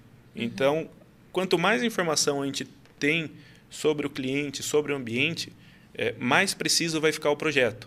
Então, a primeira coisa que a gente vai fazer é pegar as informações pessoais, nem sempre o, o cliente está aberto a passar algumas informações, mas, por exemplo, é, quantas pessoas vão morar na casa? É, você sozinho, é, você e seu marido, tem filho, qual a idade dos filhos? Porque se eu tenho criança pequena, não vou indicar determinado tipo de puxador, porque eu sei que criança corre para tudo quanto é lado, se pendura. Então, eu vou oferecer alguns itens mais específicos. É, quem utiliza mais o, o espaço? Então, olha, esse espaço churrasqueira, quem utiliza mais é o Tiago. A parte da, do quarto, quem usa mais é a Débora. Então, eu tenho que entender também quem utiliza mais o, o espaço. Entendi. É, qual que é o espaço favorito do, de cada cliente? Qual a cor favorita? É, tem o estilo de cada um dos dois, então também tem que entender como que eu vou colocar é, esses estilos. E quando eu vou apresentar o projeto, então normalmente eu vou passar ou devolver essas informações que eles já me deram. Então, olha, a partir do que vocês me passaram, olha, Tiago, eu sei que você quer ter uma cervejeira no espaço seu da churrasqueira, além do da geladeira normal.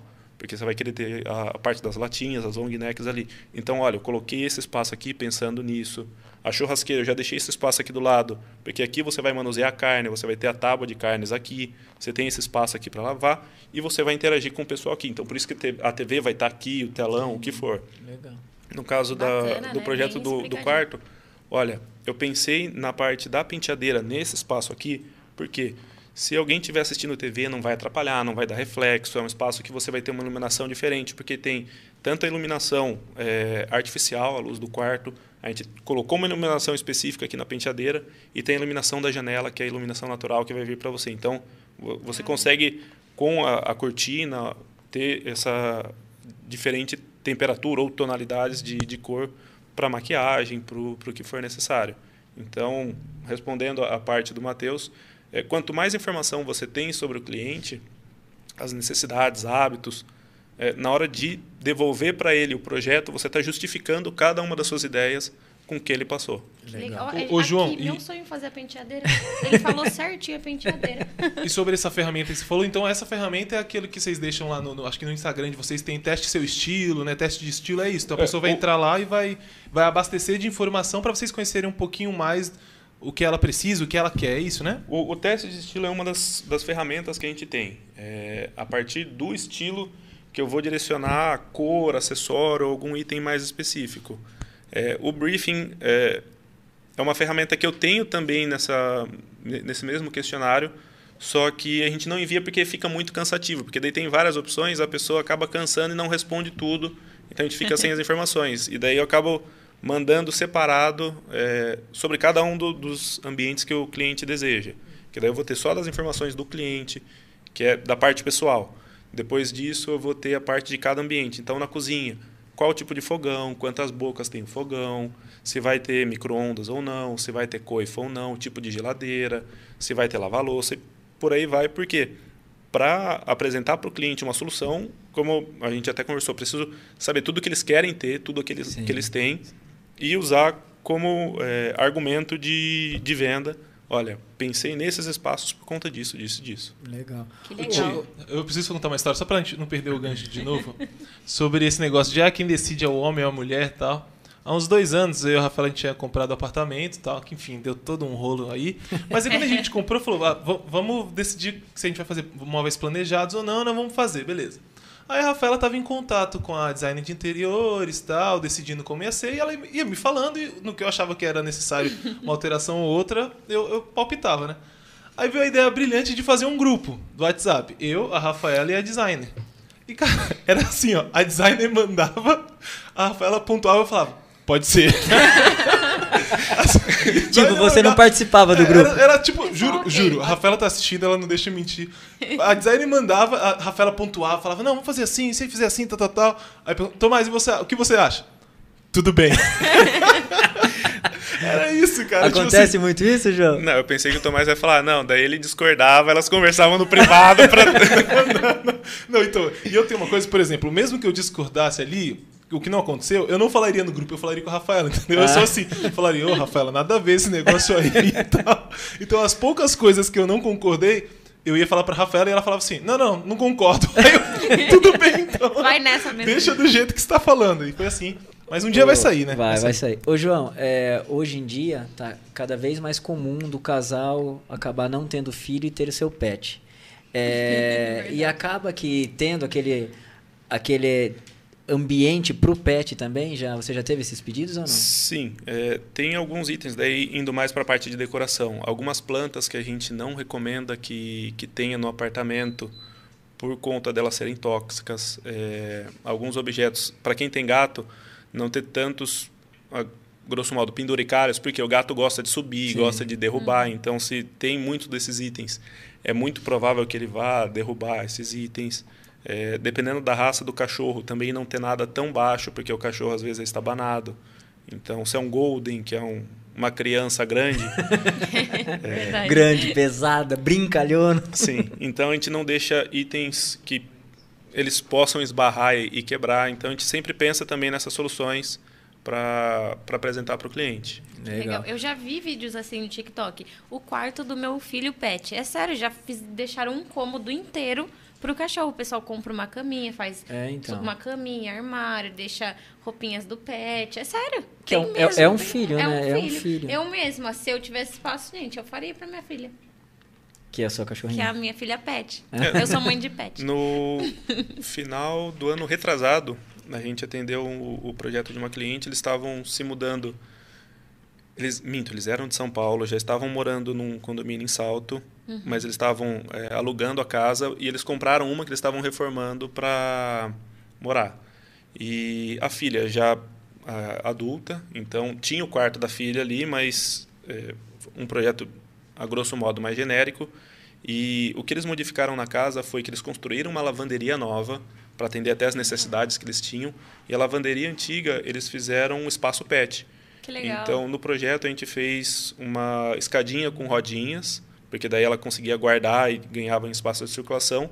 Só que a parte de cima era toda emborrachada para que, o, como a, a própria dona falava, as filhas peludas dela pudessem subir ali sem machucar a pata, nada. Nossa, Legal. que legal. É muito diferente, né? Ô, João, é, eu ia perguntar aqui, mas o Matheus colocou a pergunta dele, tá mais bem formalizado, senão o Tomás vai me corrigir. É, pegando na parte de inclusão, que hoje em dia é necessário, o design de interiores para PCDs é muito mais difícil de ser projetado? Não, acho que o nível de dificuldade é o mesmo de quem não tem é, a, a parte de alguma. O, o PCD são pessoas com, Com algum é, tipo de deficiência, algum tipo de né? deficiência. É, muitas vezes é até um pouco mais prático você fazer um projeto PCD para a É. parte de, de interiores, porque se a gente está falando de um, um cadeirante é, toda a altura dos móveis vai ser mais baixa. Então a gente já tem soluções mais práticas para isso. Mas a questão do espaço daí, tipo um quarto com armário, com a cama, não se torna mais difícil? Os apartamentos PCD, eles já têm uma metragem um pouco maior. Ah, é diferente então para quando compra? Um PCD vai comprar é diferente o apartamento? O layout dele é diferente? O, o layout muitas das vezes é o mesmo, o que muda é que é, ele é um pouco maior até por conta das aberturas. Ah, então as entendi. portas já são portas mais largas Tá, do que as portas normais. Então porta de banheiro, que normalmente nas casas vai ter ali 70 centímetros, quando é apartamento ou casa, ou até mesmo comércio hoje que é, você vai construir, você já precisa estar é, tá dentro da, da normativa para BCD, as portas são maiores e a, até o tipo de abertura é diferente, que ela abre para fora. Então, tem a construtora ou a, a, casa já é entregue com alguns itens, desde barras laterais de apoio. E quanto à parte dos móveis, o que vai mudar é, por exemplo, eu não vou colocar para um cadeirante um, uma porta de giro. Tá. Por quê? Porque não tem como ele deslocar o corpo ou a cadeira para abrir, ou não, não é prático para abrir tá. para depois acessar. Então a gente vai colocar a porta deslizante, que vai ser mais prático para ele. Mas são soluções que a gente já tem nos móveis convencionais ou é, os projetos mais tradicionais e que a gente só vai estar tá adequando a um ou outro ponto ali. Não chega a ser é, mais difícil ou, ou, mais fácil. Ah, legal. legal. Ó, tem uma pergunta da Jéssica aqui também. Essa é boa, hein? Já aconteceu de um cliente querer trocar os móveis depois deles estarem prontos e entregues? O que eu tive de, de fato um pouquinho mais curioso foi voltando até a parte do, do, cliente chato. Não que ele tenha sido chato, eu até entendi o, o, o lado dele. Foi chato pra caralho. uh, quem fechou o projeto comigo foi a esposa, no projeto da sala. E no, na montagem, quem acompanhou foi o marido. E quando estava montando, ele solicitou para o montador nosso fazer um, um furo de serra-copa para passar os fios numa posição que não estava inicialmente no projeto, mas era num nicho, ia ficar escondido e ficaria mais prático para eles em si. Quando eu fui fazer a vistoria da montagem, a cliente pegou e falou: Ah, esse furo aqui não estava planejado. Entrei em contato com o montador, o montador me passou: Olha, o marido quem solicitou. Ela pegou e falou: Então, mas quem fechou o projeto foi eu e não meu marido. Caramba. Se não estava no projeto no que a gente combinou, eu não quero ele. Ele não manda bosta nenhuma. Ou seja, as mulheres mandam. E, então, assim, é, não que a cliente tenha sido chata, ela estava totalmente na razão, na razão dela, dela na porque razão dela ela quem fechou e foi o que a gente tinha combinado ali. Sim. Foi bom até para aprender, porque agora toda e qualquer modificação. O maridão pede para ela. É, a gente alinha com quem tá o nome no contrato. Sim, é, sim. Esse acabou passando batido. Mas tiveram que trocar? Eu troquei. Trocou? Porra, não deu. Você não procurou saber depois se seu marido brigou? Aí já é com, com, os dois. Se ele ficou dormindo na sala ali vai, por um tempo. saber. Pra ficar olhando, olha, você pediu pra fazer o um buraco aqui, eu não deixei. Ô, ô João, e, e, você assim? Você é muito crítico assim na, na situação de que ah, você chegou no ambiente, olhar e falar, caramba, isso aqui dava para ser desse jeito, dava pra ser daquele, ou chegar e ver, porra, olha aqui esse ambiente, pô, dava para ser assim, assado, tal, tal. Isso aqui não combina, você é muito crítico. Sim. Tipo, você chegou aqui, então já mudou tudo. Tomás, fica a dica. Eu tinha que perguntar isso. Não, então. E eu fiquei, quando ele respondeu sim, ele já tava pensando, ele deve ter olhado pra bancada aqui e falou: Meu Deus não, do céu, que absurdo. Olha essa, que mesa, essa mesa pequena pro tamanho da TV. então, né? Depois eu vou pegar e vou apresentar pro pessoal: olha, dá pra gente fazer uma mesa assim, joga um painel aqui. Isso, a mesa de trabalho, a estação de trabalho aqui do pessoal, vamos mudar, vamos fazer então... aqui, a gente coloca um, uma parte mais elevada pro monitor, vai ficar mais prático para eles. Ô, Tomás, mas eu acho que. Tu meu, a gente poderia fazer isso. Fazer que mudar esse ambiente. Saiu com patrocínio daqui hoje disso. O que, que você acha? Uma, uma, nova cara pro podcast. Uma nova cara pro podcast. 3 mil inscritos, a gente legal, faz hein? a festa e ainda volta de, de cara, cara nova. nova. Será que a gente que consegue é um patrocínio? calma, calma. Depois, depois a gente conversa. Vocês são muito ousados. Mas, ele, ele não, não perde uma. Tem que então, aproveitar. Então, mas você, você é muito crítico, então. Você chega e, e é, olha. É, não, crítico no bom sentido que eu tô falando, assim, entendeu? É, eu tenho um, um, é, um, olhar um pouquinho mais clínico, né? é, mais clínico nisso. Se eu chego em algum lugar, eu já vejo algumas soluções que dá para ser diferente. É, é, claro que depende muito do que cada pessoa pensou. Então, quando eu pego alguma planta de, de algum arquiteto, é, eu tento pensar pela ótica dele, o porquê que ele pensou desse jeito. Porque eu não sei quais foram as requisições do cliente. Então, quando o cliente fez a solicitação de uma planta, se o cliente pediu isso, aquilo, aquilo, é a mesma coisa. Se o cliente pediu, e por mais que ele oriente, foi uma requisição do, do cliente, não tem que fazer. Mas eu sempre olho, tento pensar em algumas soluções diferentes. Um apartamento que, que eu comprei, eu olho para a planta e na suíte, assim que você abre a porta do banheiro, você dá de frente com o vaso. E digamos que você abriu a porta, você tem que dar de frente com o armário, com o é. espelho, até para dar a impressão do, do amplitude. E você dá de frente com o vaso. Então é uma das coisas que eu olho assim. Mudaria me isso incomoda. Totalmente. Não dá para mudar porque toda a infraestrutura hidráulica tá ali. Já tá tudo ali, não Sim. tem como. Ai, Que cagada, literal. É, é por conta disso que não é tão simples mudar, porque o cano da cagada é diferente do que o da pia. Aí é uma bela de uma cagada, né, Tom? No meu, no meu banheiro a- tem a pia, né? E logo em, em cima não dá pra pôr espelho nenhum, porque tem uma janela. Você tá querendo uma consultoria, é eu isso, nem então. sou designer, mas eu já sei. Eu olhei e falei, gente, toda mulher eu- quer ter um espelhão no banheiro. Não tem como não colocar no meu. Porque simplesmente em cima da pia tem a janela. Vocês acreditam? Sim, é, tem alguns Eu falei, quem projetos que que... planejou O dele isso na aqui? frente da porta tem o cagador, o que, que tem na Verdade. janela em cima da pia? Mas é inaceitável. Mas... É, tem alguns projetos que, para mim, também são um pouquinho sem cabimento, que é, a porta do banheiro dá para a cozinha. ah, não. Também Mentira. não- Já aconteceu, já pegou o projeto Tem, assim. tem um prédio em Salto, ainda bem que não tem o, o nome do prédio, que são esses menorzinhos, que são é, quatro andares, uma torre só, Uhum. que a janela do banheiro dá, digamos que, para a lavanderia, só que a lavanderia com a cozinha é uma coisa só. Caramba, gente. Nossa, é complicadíssimo. Ô, João, fa- falando disso, né? é- é, eu não tenho dúvida que esse tipo, esse prédio aí, esses apartamentos são, são bem inferiores em relação a preço, né? Eu acredito que, eu acredito que são. É, você deve ver trabalhar com, com todas as faixa, faixa etárias, assim, né? É, todos os níveis sociais, sendo mais claro. É, e você já se deparou com alguma situação daquela pessoa bem humilde, que era o sonho ter tal, tal, você passou orçamento, olha, não cabe no meu bolso, não dá. Como que você se sentiu? Como, como que é quando passa por um momento desse? Na, na verdade, é muito comum isso. E principalmente os apartamentos. é, Hoje é casa verde e amarela, mas antes era o, o Minha Casa Minha, Vida.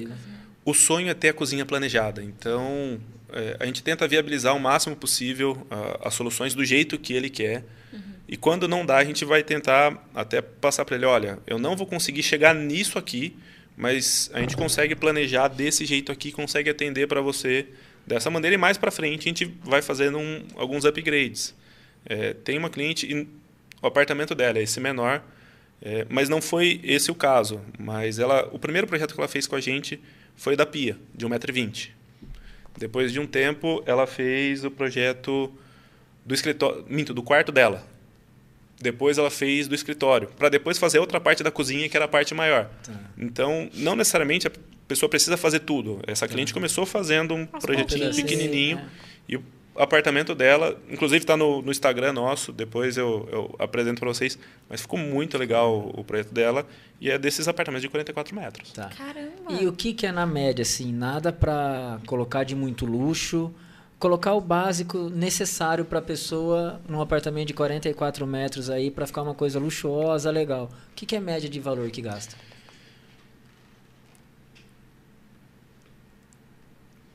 Eu Hum, esse silêncio esse Não, é- silêncio. É, que eu ia, responder, eu, ia res- eu ia responder por ambiente, mas eu vou responder do apartamento como um todo. É, um apartamento completo, então, dois quartos, sala, cozinha e banheiro, vai sair próximo a 20, 25 mil. Entendi. Um, um apartamento bem aconchegante. Tá. É que É, Você fala 20, 25 mil. O projeto, os móveis, tudo ele pronto. a parte dos móveis, sem Não, a par- parte da. Por exemplo, isso está incluso os armários da cozinha, inferiores e superiores. Cozinha, lavanderia, banheiro, os dois guarda-roupas do- dos dois dois quartos e o painel da sala. Cama não. Não está incluso cama, não está incluso sofá, não está incluso Ah, decoração, tá. porque daí começa a agregar muito. É, é- é cama, sofá entra na parte de decoração ou não? É móveis também? É a parte de móveis, porque a gente precisa disso. Ah, É, tá. Até ah, mais fácil de explicar. Móvel é praticamente aquilo que você precisa. Decoração não necessariamente você precisa. Você precisa de uma cama no seu quarto. Então é um móvel, É um móvel, específico, tá. é um móvel do quarto. Na sala precisa de um sofá. Sim. Então é móvel. Entendi. Então é, é legal. Entendi. E já o tapete é uma decoração, porque eu posso ter uma sala com ou sem tapete. Acontece muito de, assim, a pessoa que nem você comentou, que essa moça ela foi, ela fez um pedaço da cozinha, depois o quarto, escritório, depois voltou na cozinha. Mas acho que é muito comum a pessoa falar assim, ah, vou entrar no meu apartamento assim, depois eu faço. E esse assim, depois eu faço, não faz nunca, né? É, é comum a pessoa aí com você fazer um ambiente e ficar na promessa que vai fazer o resto e depois não fazer mais nada? Em apartamento, os dois ambientes mais comuns de serem feitos é o que a Débora tem, cozinha e banheiro. Tá. Porque se você não planejar, você não aproveita o espaço. Tá. No quarto, muitas das vezes, a pessoa opta por um roupeiro pronto. É claro que quando quer otimizar o espaço, quer algo um pouco mais personalizado, vai para a parte planejada. É, até para tentar, voltando à pergunta anterior, é, e o que eu comentei antes, se a pessoa tem em mente, e não que o, o designer, o lojista vai basear nesse preço, mas quando a pessoa já tem em mente um valor de investimento, e, e não indo, ah, porque eu fiz em outro lugar e ficou tanto, houve, o quanto vai estar tá dentro do seu bolso. Então, se eu apresentar para você um projeto de tanto, a gente viabiliza, porque a gente vai tentar achar soluções dentro desse valor de investimento. Ou a gente vai falar, olha, realmente, dentro do que você pretende investir, a gente não vai conseguir achar nada planejado e volta ao que a gente conversou antes. Vamos para um, um móvel pronto que a gente vai conseguir algo mais próximo ao seu valor de investimento. Porque eu acho que assim, milagre não existe, né? Então, se você quer um ambiente assim, se você quer usar tudo de super luxo, vai custar X. Sim. Senão o mínimo é Y. Não tem como custar Z. Fica fora, não, é, não existe. E, né? e por que, que é difícil de eu responder o valor de, de um apartamento? Eu comparo muito para os clientes a parte do carro. Eu tenho o mesmo modelo de carro, que é o carro de entrada com motor 1.0 saindo a 50 mil. Eu tenho esse mesmo modelo de carro com motor 1.8, roda de liga leve, é, vidro e trava elétrica, chave canivete, kit multimídia, porta treco A, B, C, mais um monte de coisa, ele vai sair a 80 mil. Você olhando, é o mesmo carro. Um custa 50, outro custa sim, 80. Sim. Então, esses itens que vão trazendo mais conforto para você, eles agregam. Que falam perfumaria, mas é o que vai agregar valor. Sim. Né? Então, algumas soluções para otimizar espaço, consequentemente, elas têm custo um pouco maior. Apartamentos pequenos, que a pia tem 1,20m, é, a gente não tem um espaço de. Digamos que para um escorredor e para a pia ali, você não vai ter uma parte de área molhada para uso, porque o escorredor vai estar ali. Uhum. Tem uma solução que é o escorredor embutido, que ele vai ficar dentro do armário em cima. Ele tem um custo para isso. Então, é uma praticidade que você tem, só que ele tem um custo sobre isso. A parte dos espelhos. O espelho, em comparação a uma porta de, de MDF, ele tem um custo agregado um pouco maior, mas ele traz uma leveza muito maior para o espaço, traz essa parte da amplitude. É, a gaveta, assim como a porta deslizante, são dois itens mais práticos, porque a gaveta você não precisa abaixar para você ver o que tem dentro, porque você só puxa e você já observa de cima. Uhum. E a porta deslizante, você está parado, você joga para o lado e você já tem acesso. Só que são itens que é, têm um valor agregado um pouco maior em comparação a uma porta de giro, porque a porta de giro é mais simples, só que eu tenho que abaixar para ver, para pegar o que eu tenho de acesso ali. E falando em valores, tem uma pergunta muito boa aqui que é do Matheus. fácil. Ele falou assim: conta da mulher que queria um guarda-roupa com porta de vidro espelhado pagando só 1.200. Ah. ah, gente, então, eu quero também. É, o, o que acaba acontecendo é o que a gente passou. Ela, ah, então, é, eu quero um guarda-roupa com porta deslizante, que já tem um valor um pouquinho maior. Quero com porta de espelho, quero com o espelho gaveta. é caro, a gente sabe que é caro. É caro, espelho, espelho né? é caro. Quero gaveta, quero isso, isso e isso. certo. E quanto que você pretende investir no projeto? Ah, entre mil, mil e duzentos, mil e quinhentos reais. Eu falei, olha, a gente não vai conseguir. Só a porta de espelho deslizante vai custar isso. Então, uhum. talvez você ir para um móvel pronto, onde é, normalmente o pessoal cola o espelho ou tem espessuras mais finas, acabamentos diferentes, você vai conseguir achar um roupeiro com porta deslizante dentro de 1.500, 2.000 reais. Ô, João, e assim, a qualidade do móvel é bem diferente de um móvel pronto de um móvel planejado? O tipo tem, de madeira tem, é tem, tem, tem, diferenças. Um dos pontos que, que entra dos móveis de linha pronta Sim. é que normalmente o intuito dessas empresas de móveis de linha pronta é, o custo, porque eles vão ter uma produção mais Maior. alta, então eles não vão ter nada tão editável. Uhum. Como a par... Se eles visam muito mais a parte de custo, eles querem um produto mais econômico, eles vão usar espessuras menores. Então eles vão usar fundo de armário e fundo de gaveta de 3 milímetros. Mas ah, o tipo de material é o mesmo? Ou não muda? Existem três tipos de material. É MDF. É, né? MDF, MDP e aglomerado. É. O aglomerado de todos é o mais simples tá. e muito pouco encontrado, mas ainda tem alguns móveis de aglomerado. E tem o MDF e MDP, que são os dois materiais mais difundidos e encontrados aqui. A origem dos dois é a mesma, madeira de reflorestamento, seja ela de pinos, seja de eucalipto. É, a diferença vai estar muito mais ligada à gramatura de cada uma delas. Tá. O MDP são as lascas de madeira, então visivelmente ele parece mais com aglomerado, pra, como não dá para mostrar uma pecinha aqui. E o MDF são as fibras de madeira. Então ele passa por mais processos ficando uma fibra, o pó e prensado ali. Então a origem do material é a mesma, só que a, a utilização acaba sendo a mesma, mas cada um tem algumas características específicas. O MDP, por ter as partículas maiores, é, eu vou ter um, alguns espaços vazados dentro dela, então são peças mais leves, mas em contrapartida tem uma resistência de peso muito maior. Ah. Então é mais difícil dele empenar, porque primeiro é mais leve e tem essas partículas maiores, o que dá uma resistência de peso maior. Entendi. Já o MDF, por ser uma peça mais uniforme, maciça, sólida, é, peças arredondadas, pinturas, é, detalhes mais específicos, você consegue ter um acabamento melhor ali nelas. E o que eu vejo como a principal diferença é, entra na parte do, do agarre do puxador. Do ah, puxador não, do parafuso. Tá. Porque daí, é, instalando da maneira correta, que você vai passar primeiro um, uma broca e depois você entra com o parafuso, você tem um agarre muito maior no MDF do que no MDP. E quando a gente vai para fábricas, normalmente eles vão ter alguns sistemas de montagem para compensar essa falta de agarre que você vai ter. Porque se eu colocar um parafuso, ele vai. Ele é autotarrachante, ele vai. Sim, e daí ele vai ficar rodando porque Entendi. eu não tenho tanto espaço de agarre no, MD, no MDP quanto eu tenho no MDF. Entendi. Nossa, legal isso, legal, né? né? Diferente. Ô, ô, João, e o que, que foi, não a pandemia, a pandemia a gente sabe que foi, infelizmente, ruim para para muitas famílias, mas é, muita gente foi trabalhar em casa, né? O famoso home office. E como que foi para você aí o, o, o trabalho? É, para a gente foi o oposto, né? A, a demanda para a gente aumentou. O, acho que as fábricas, de modo geral, tiveram o mesmo pensamento de toda a economia. A gente vai ter uma retração. Então, e acabou acontecendo o oposto. A gente teve um volume muito maior de, de pedidos, porque o pessoal, estando em casa, percebeu a necessidade de organizar melhor a casa. Então, além de um pedido muito grande de mesas de trabalho que a gente teve, a vamos fazer um guarda-roupa um pouquinho melhor, vamos fazer a cozinha um pouquinho melhor.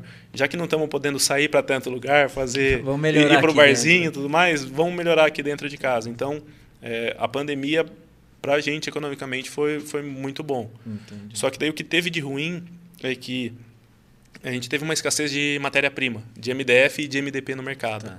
Na verdade, não foi nem tanto de MDF ou de MDP, porque os maiores produtores de, de chapa é, estão aqui no Brasil. O que faltou era a lâmina melamínica né, de acabamento que vai aqui em cima, que são importadas. Tá. Então, como não tinha no mercado, quem tinha essas chapas. Você quer, Thiago? Quero. Custa tanto. Hoje está 100.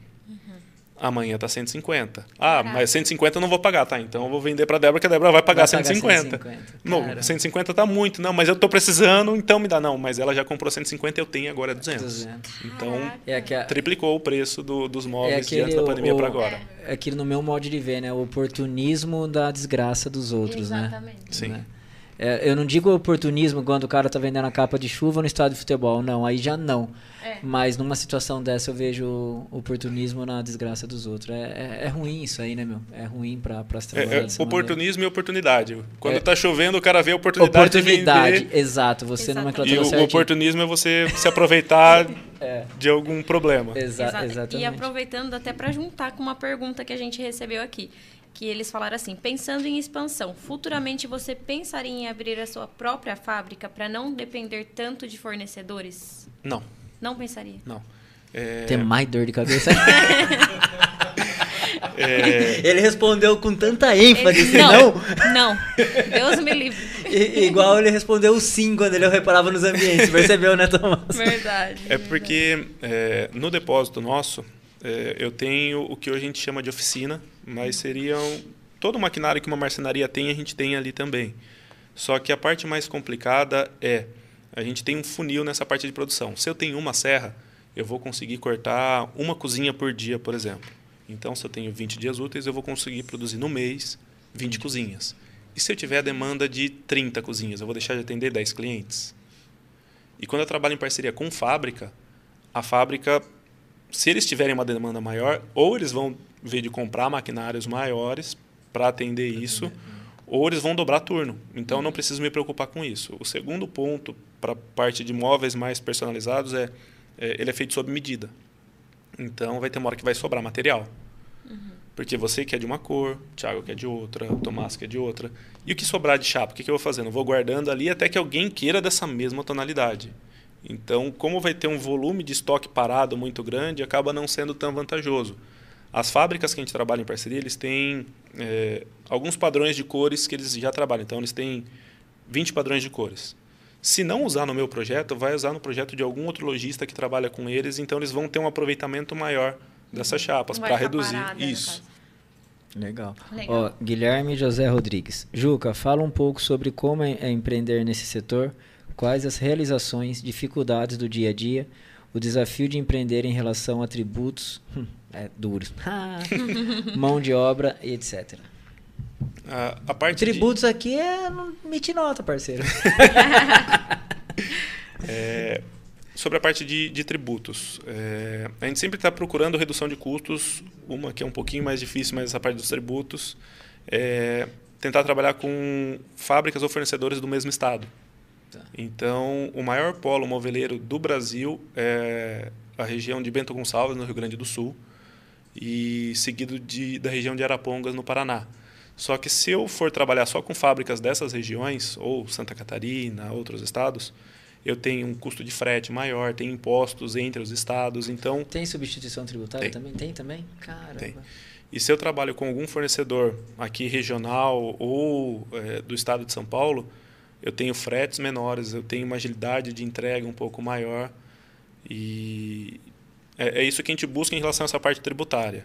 Sobre a parte do retorno de, de impostos, é geral, então. Não tem que fazer. Não, né? não, não tem, tem, muito o que fazer. Não podemos comentar aqui ao vivo agora, pode... a parte de, de mão de obra é algo que. A parte de instalador é, é uma mão de obra bem específica, assim como projetistas. É, e a gente não tem.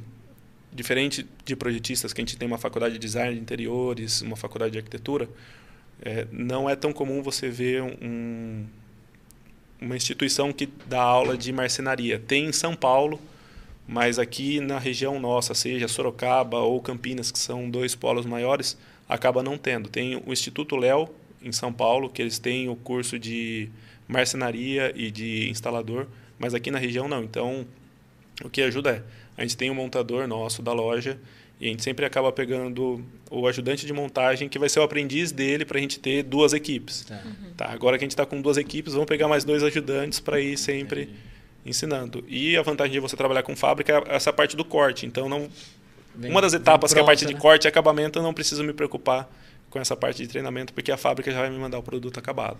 E você, assim, tem, tem um pouco de, de medo ou receio, porque tá, é, depende do setor Tá cada dia mais difícil encontrar jovens, que nem a gente acabou de falar, você acabou de, de falar agora, que estudem ou que se dediquem para determinada área, determinada função. É, você não tem medo da, da escassez dessa mão de obra e num futuro próximo ou distante não ter mais marceneiros, não ter é, só ficar nas pessoas mais velhas porque os jovens não estão querendo aprender essa, essa área? Sim, é, uma das profissões que hoje é bem difícil de você encontrar, inclusive na construção civil, é o carpinteiro, que é quem Sim, trabalha com a madeira, com a madeira bruta isso. mesmo. E digamos que do carpinteiro vem o marceneiro é. para depois é, vir a parte do instalador. Então já é uma profissão mais escassa, mais difícil de você encontrar. É, a, o jovem hoje, de modo geral, ele não está tão preocupado em querer trabalhar. É... Em trabalhar no geral, a, né? E, e, a palavra é exatamente essa, trabalhar. É. É, emprego falta, falta, trabalho não. Trabalho não, Pior é, é bem isso. Então, é, essa parte da, da mão de obra é algo um pouco complicada, é algo que eu sempre me preocupei, até quando eu vou inserir algum tipo de produto novo na, na loja, eu gosto de saber tudo aquilo que eu estou vendendo. Porque se eu for vender alguma coisa para vocês e vocês vierem com uma dúvida para mim e eu não souber responder, é. É, todo o argumento que eu tinha em relação à parte de imóveis planejados, você está com uma dúvida de tapete, eu não soube responder essa dúvida sobre tapete, eu posso ser especialista em imóveis planejados. Ah, mas, mas ele não soube responder dúvida, de tapete, de... fica aquela dúvida. Então, às vezes eu demoro um pouco a implementar algum produto ali, mas eu gosto de saber tudo. Tanto que a parte de piso vinílico laminado, só falta fazer o curso agora de instalação. Mas toda a parte técnica eu já domino Legal. tranquilo. Então, se é alguma dúvida técnica, eu sei. Se é de vistoria, eu sei.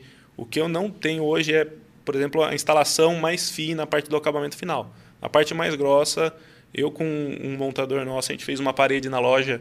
Não foi nem no piso, a parede mesmo que a gente colocou e ficou legalzinho ali. Mas eu gosto de saber aquilo, até porque se às vezes faltar algum profissional, eu ainda consigo suprir ali alguma coisinha. Legal. E você tem em mente de, no futuro, algo que você gosta muito de fazer ou que com o decorrer da vida que você teve que se especializar, é fazer novos negócios? Abrir uma empresa de um segmento diferente? Ou até mesmo que caminhe junto com o teu, mas um segmento diferente? O, o que eu tenho agregado na, na loja são alguns itens a mais. Então, eu tenho a parte dos móveis, mas a gente vai agregando alguns itens. Então, o mais recente deles é a parte do piso vinílico e laminado.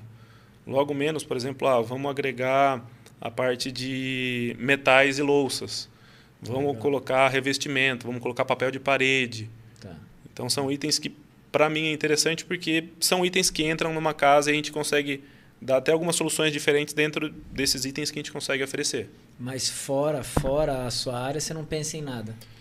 Ah, que, já... nem, que, nem, que nem o veio aqui, né? É, é o Éder, né? Ele trabalha com, com construção, e com concreto o... e agora, verdade, agora verdade. vende picanha. Vende, vende carne. é. Eu, eu não, não cheguei a, a me ver trabalhando em, em, algo fora da área com a qual eu trabalho hoje. É, tem algumas coisas que eu gosto de fazer, digamos que mexer mais com, com a parte de terra, mas eu não vejo me trabalhando com, com isso.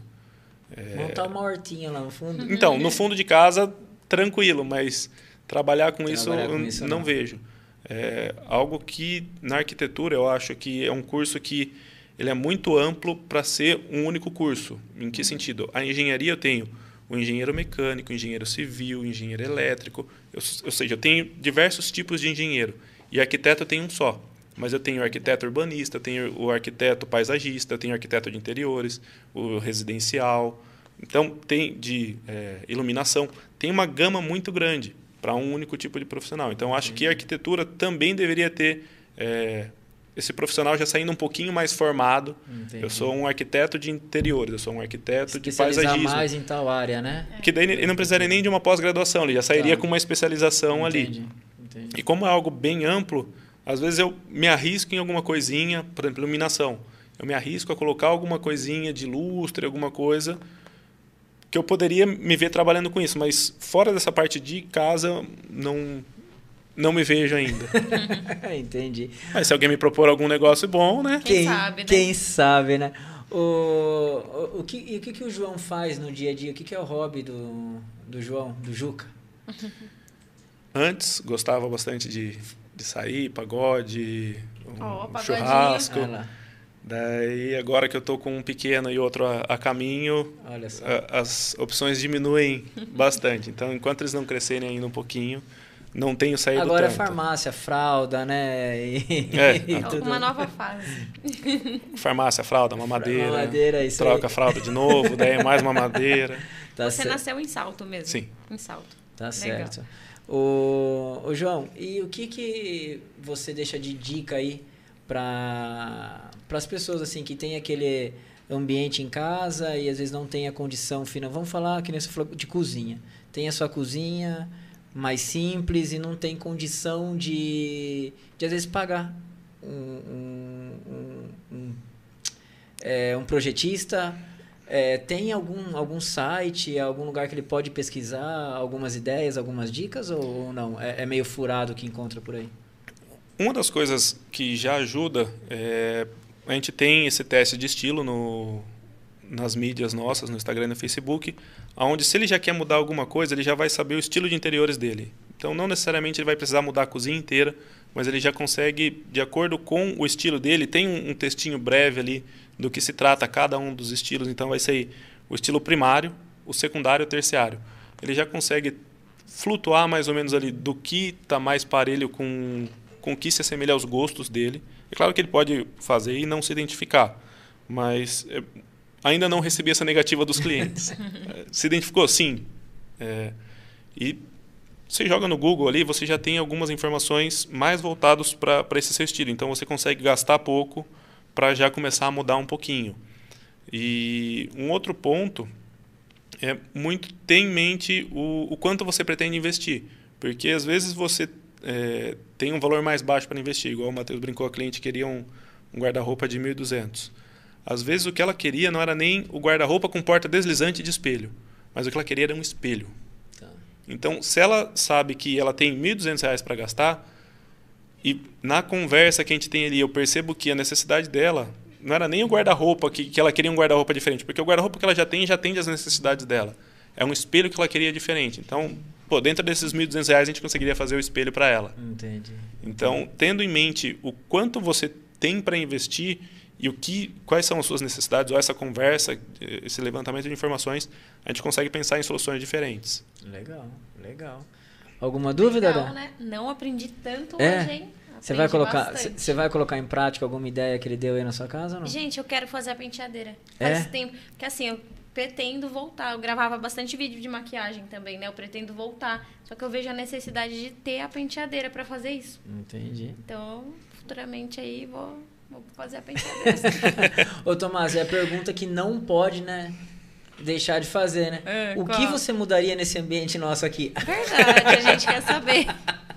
Não, é melhor não perguntar isso, não. Não precisa esculachar, não, João. Deixa. Daqui Não. em off ele conta pra gente. Ó, melhor fazer. não, não, não, não não, quero. não. Ao vivo, ao vivo. O que, que ele mudaria aqui? Tirando os apresentadores, Sim. quem que ele mudaria? Primeira coisa seria Por isso. favor, não mude a gente.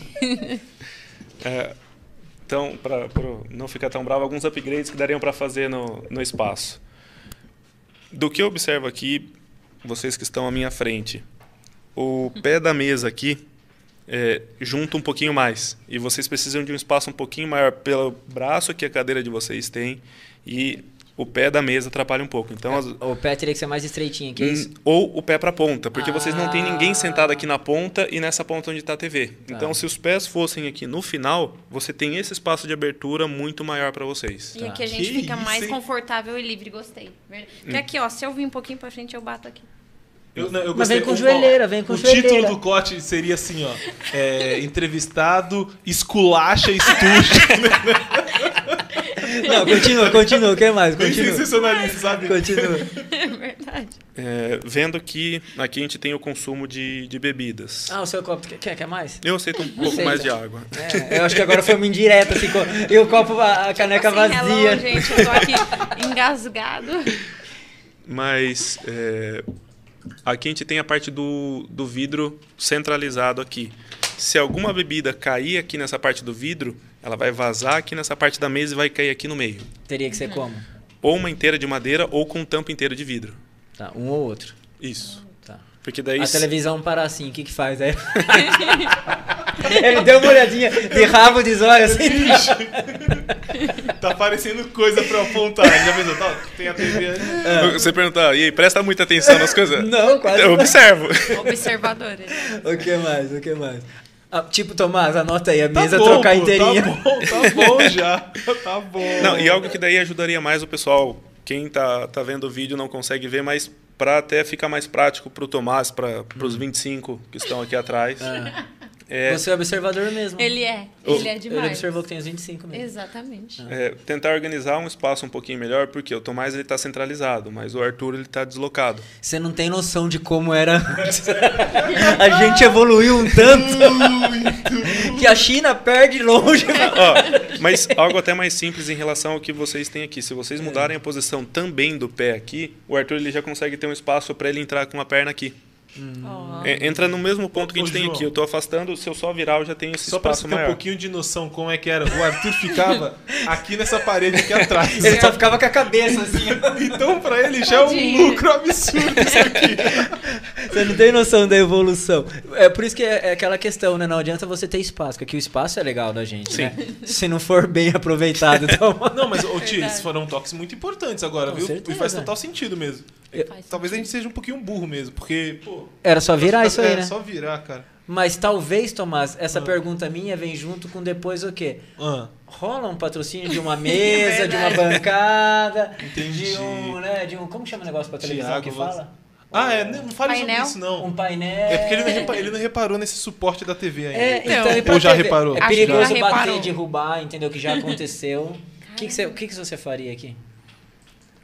O- as- Vindo de cima, assim. Não, é, Eu gostei- milagre. A, a cara Não, eu dele fui- agora foi tipo assim, ó. Tô Aí fudido. tem Não, que eu mudar tô tudo. não, eu fui. É que as três paredes são, jane- é, são cortinas, então São imagina que cortinas. são janelas. É, não, só essa aqui que é janela. Só de trás. A principal. Não, porque daí se eu coloco um painel, eu preciso fixar Ah, não, esse. aqui tem janela? Desculpa de cortar, eu nem lembro. Não, não, é só Aqui não. atrás, é só essa é aqui só mesmo. aquela, é, É. tá. A Porque- principal, exato. Foi o nosso grande problema. É. Porque se eu for tirar o, o cavalete que está a televisão, eu precisaria colocar num suporte, num, num painel. Ah, então, ou vou ter que fazer toda uma estrutura para esse painel suportar a televisão, que é uma TV grande, ou fixo na parede. Então, se aqui é janela, não tem essa parede para fixar. E se for uma... Não dá pra f- o painel maior do que a janela? Sim. É que aqui eu estou vendo a cortina de fora a fora. Ah, tá, é porque a janela não é toda. Mas depois a gente abre a cortina, porque vai vir, né? Você tem que saber, você tem que estudar, tem que desenhar, E- porque você vai enviar E os talvez móveis uma pra gente. solução mais simples seja um suporte de teto. Ah, tá, que vem de cima. né? Isso. Tá. Porque daí a gente vai fixar ele no teto, vai descer só a barra aqui, a televisão ela fica flutuante. Entendi. Legal. Porque não, de verdade, é perigoso esse pedestal, esse, esse suporte aqui, que é de teclado, é perigoso. Qualquer hora, bum. É perigoso. é, é legal que o Thiago tá falando isso depois de um ano e pouco com esse suporte. A gente nunca tinha falado pra ninguém, mas é real. Isso é um suporte de teclado. Toma. Olha o relaxo. Putz, você viu que eu falo tudo na cara, né? Eu Pô, não... Thiago, Meu, que eu- isso? Não tem, não tem mentira comigo, não tem meias palavras, entendeu? E. Só isso por enquanto, né? Só isso por Tá enquanto. bom, tá bom. Não, tá bom. Estamos chegando no final, né, Tomás? Caramba, olha como que passa Passou o tempo. rápido, Quase né? duas horas de podcast. ô, ô, João. Eu nem sabia que ia ter tanta dúvida, sabia? E é engraçado isso, porque a gente vai conversando e vai surgindo, surgindo. dúvidas. Não, e o João é uma pessoa que desenrola legal, né? Então, Demais. então vai indo, o papo vai fluindo. Ô, João, o que, que você deixa aí de. Calma aí, antes, antes, antes disso aí, né? É, qual que é o sonho que o João tem a ser realizado ainda? Não, o sonho de ser pai eu já realizei. Duas Tá vezes. É, Duas o, vezes. o segundo ainda não, não tá nos braços, mas Tá já, já, já tá lá. já está quase. É, acho que o, o maior sonho é, era ser pai e agora, é, semelhante ao meu pai, tentar dar o máximo possível de comodidade para eles. Então, uma casa maior, um espaço maior. Digamos que a gente começa, depois que a gente vira pai, a gente começa a deixar os sonhos nossos um pouquinho de lado para tentar realizar os sonhos deles. Então, o maior sonho que seria ser pai, é, eu já realizei, então agora é tentar trazer mais, mais conforto para eles. Que legal. Legal. E que mensagem, João, você deixa para quem está assistindo, para quem vai assistir o nosso podcast, que tem vontade de, de estudar também interior design, que tem é, curiosidade em saber mais, vezes nem estudar, mas saber mais. Que, que dica você deixa, que mensagem você deixa aí? Não é o fato de você ter um espaço pequeno ou às vezes um valor de investimento pequeno.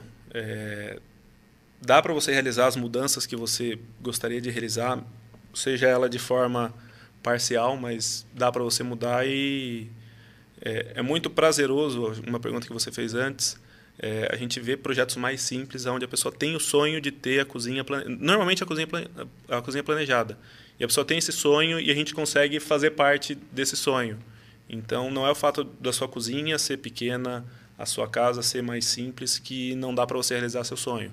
É, a gente tenta sempre é, encaixar tudo dentro das é, opções que a gente tem e do que dá para a gente realizar de sonho para as pessoas. Legal. Ô, João, deixa o teu contato, deixa teu Instagram, deixa todos os seus contatos olhando para aquela câmera do cabelinho ali agora. e para as pessoas que quiserem trocar uma ideia com você, quiserem procurar, procurar pelos teus serviços, procurar dicas e tudo mais. É, as, a mídia social que eu mais utilizo acaba nem sendo a minha é, particular, acaba sendo mais a da, da loja mesmo, é a loja Campos Planejados, tanto no Facebook, tanto no Instagram. É um, um triângulozinho azul.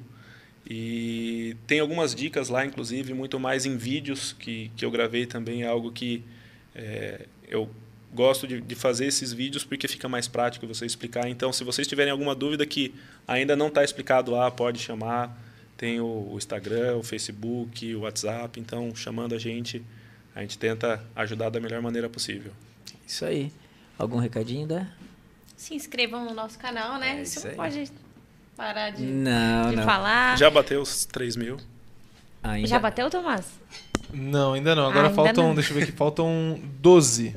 Olha, só faltam pessoal, 12 por pessoas. favor, Ajuda nós, por ajuda- favor. Ajuda, a ajuda gente quer comer churrasco. Eu tô morrendo de Ô. vontade, porque eles prometeram tanto esse churrasco, com carne à vontade, com bebida à vontade. Eu sei que eu não vou trabalhar. Eu sei que até, Eu vou deixar tudo no automático aqui, vou ficar bebendo, comendo enquanto vocês até ficam... karaokê vai ter e eu Vai vou ter, cantar. mas- Esse negócio vamos do karaokê, a cantar. Débora quis inventar de uma forma. É. A gente vai cantar, Thiago, sem noção. A gente vai cantar.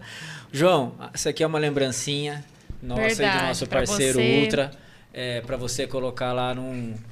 Na num- sua sala, na no sua seu quarto. Pode ser um ambiente bem pequenininho, como naquele ambiente gigantesco. Guarde com carinho. É um, é um, é um presente nosso aqui para com Agradeço. você. Vai, vai estar na sala de apresentação quando vocês Ah, forem é. lá tomar um café, Ah, conversar, vocês vão ver com a, a plaquinha de vocês lá.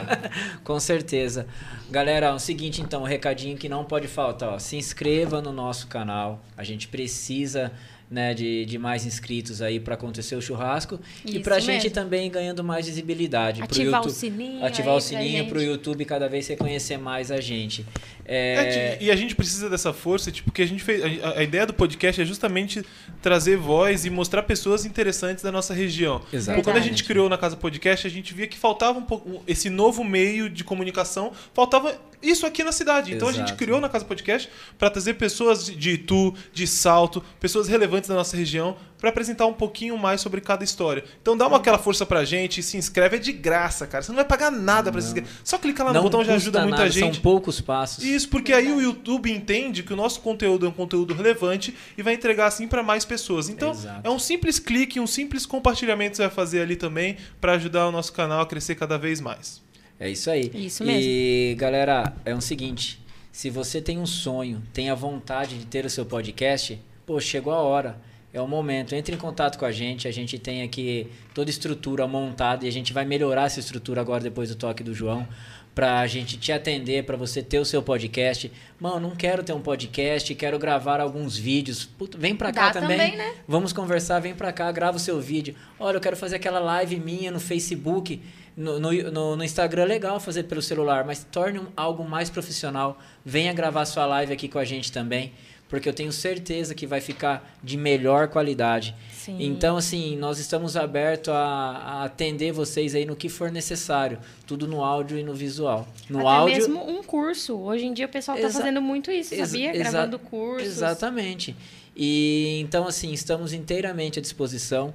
É, entre em contato com Na Casa Podcast, no Instagram do Na Casa Podcast. Deixe todas as suas dúvidas, é, tire todas as suas dúvidas lá. E mais, é, indique pessoas para vir participar do nosso podcast. Que nem o Tomás falou, é, a gente sentiu que tu estava precisando de um podcast assim. Então, o nosso podcast não é direcionado para nenhum segmento, é aberto a todos os Todo segmentos. mundo. Então a gente precisa de indicações, é, a gente precisa de histórias de vidas de sucesso, a gente precisa de histórias de vidas motivadoras.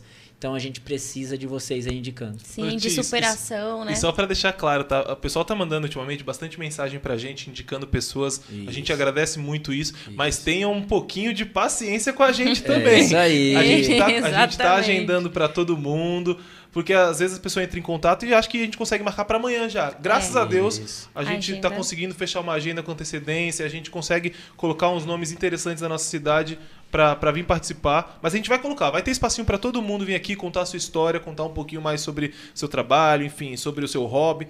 Todo mundo vem. É Mandou aí. mensagem pra gente lá, a gente vai dar um jeito de encaixar pra vir aqui. E outra, agora foi o lado bonitinho. Agora é um lado que a gente do Na Casa Podcast tem que pedir. A gente precisa de cada vez mais parceiros e patrocinadores podcast. Verdade. Para o podcast continuar acontecendo.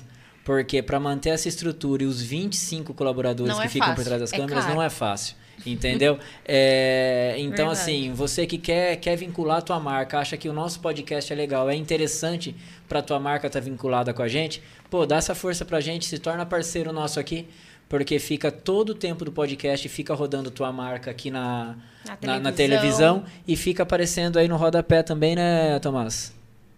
Exatamente. É, isso aí, chega. Agora você demorou pra responder, me É deu que um hoje gelo. não está fica aparecendo, fica mas- Ah. Não, e além de outras coisas também que a gente Sim. pode ir na loja do. do- no- enfim. É, isso aí um é, são, são, são, são, são, A gente vai são combinando. surpresas, são presentes, são a Isso. mais que a gente faz por você que é parceiro nosso. Verdade. Tá bom? Então gostaria de agradecer imensamente quem já é parceiro nosso, que está passando aqui na tela, que está desde o começo ou que começou agora com a gente, porque sem vocês esse nosso podcast com certeza não Não aconteceria. É isso, Dé? Isso mesmo. E pra você que perdeu, como que faz pra assistir, Dé? Pra você que perdeu, você pode entrar aí no YouTube, assistir novamente, para assistir novamente, assistir E assistir novamente, se quiser assistir também, né? novamente, Porque foi muito legal esse Foi bate-papo. muito bom. Tamo aí no Spotify também, você que vai malhar, vai arrumar casa, fazer alguma coisa e só quer ouvir, tem como você ouvir. Você tem o nosso canal de cortes também que vai sair muitos cortes. Forte, vai vir forte É- é aí. isso aí. Não, e você falou de assistir novamente. O Thiago é desses, tá? O Thiago vai chegar em casa agora e vai fazer o quê? Já vai assistir de novo Com certeza. pra ver se ele tava bonito, tal, É tal. Ele fica aí. voltando. Eu sei que ele faz Mas isso. é lógico que eu faço. Ele Verdade. faz, pô. eu tô E você deveria fazer também, entendeu? Dá pra assistir. Dá É pra isso assistir aí. novamente. E ó, só pra não esquecer, tá, gente? Estamos concorrendo lá a melhor podcast de É então vota O lá no Vota, gente, vota muito, vota muito. Melhores do ano Gasta o dedo. É nosso. Gasta o dedo. Ó, e tu e região votando na Casa Podcast, hein? E ó, se inscreva no canal que precisamos atingir os 3 mil inscritos pra sair o Mega Blaster Bombástico Churrasco. Que a Débora vai cantar no karaokê e vai ser ao vivo. Você também vai cantar. Não tô sabendo. João, obrigado mais uma vez pela tua presença. Verdade. Desculpa a brincadeira, as conversas um pouquinho paralelas aqui que tem que existir. E desejo todo o sucesso do mundo pra você. Que Deus abençoe sua família, que Deus abençoe você. O bebenzinho que tá, tá para chegar aí já já é Que é menino uma ou menina? benção, Outro né? menino. Outro menino Que aí, que bom, que bom. E que Deus continue te iluminando demais aí. E sucesso, sucesso Verdade. sempre. Obrigado, obrigado o convite, a, a conversa. As brincadeiras faz parte, também brinquei um pouquinho. E obrigado, se precisar conversar depois aqui do espaço, a gente... É, precisamos de uma mesa, do... precisamos de uma A gente mesa no recebeu suporte da aí do cara que falou que precisa de uma mesa melhor, tá, tá. João, obrigado, obrigado de coração. Muito sucesso e tudo de bom pra É isso você aí. e pra sua família. Obrigado. Galera, obrigado por terem acompanhado. Mandar um beijão pra todo mundo aqui, ó. Ademar Campos. O que, que é teu? Meu pai. Teu pai, Ah, Ademar. que legal, tá aqui. Abração, parabéns aí pela, pela loja, parabéns pelo filhão aí. É, Deus abençoe a família aí de vocês. Obrigado por se inscrever no nosso canal aí também. Ganhamos mais um seguidor. Ah, todo mundo, Jéssica, Eric, Matheus, Ana Paula, Guilherme. Olha, você viu? A minha mãe falou: boa noite, meus apresentadores preferidos e João. Ai, que aí, fofa, ó, tá gente. vendo? um, um beijão aí, tá bom? Galera, fiquem com Deus, ótima semana pra vocês aí. Terça-feira estaremos de volta Novamente no aqui. mesmo horário no Na Casa Podcast. Um beijão pra vocês, Tchau, fiquem com tchau. Deus, valeu.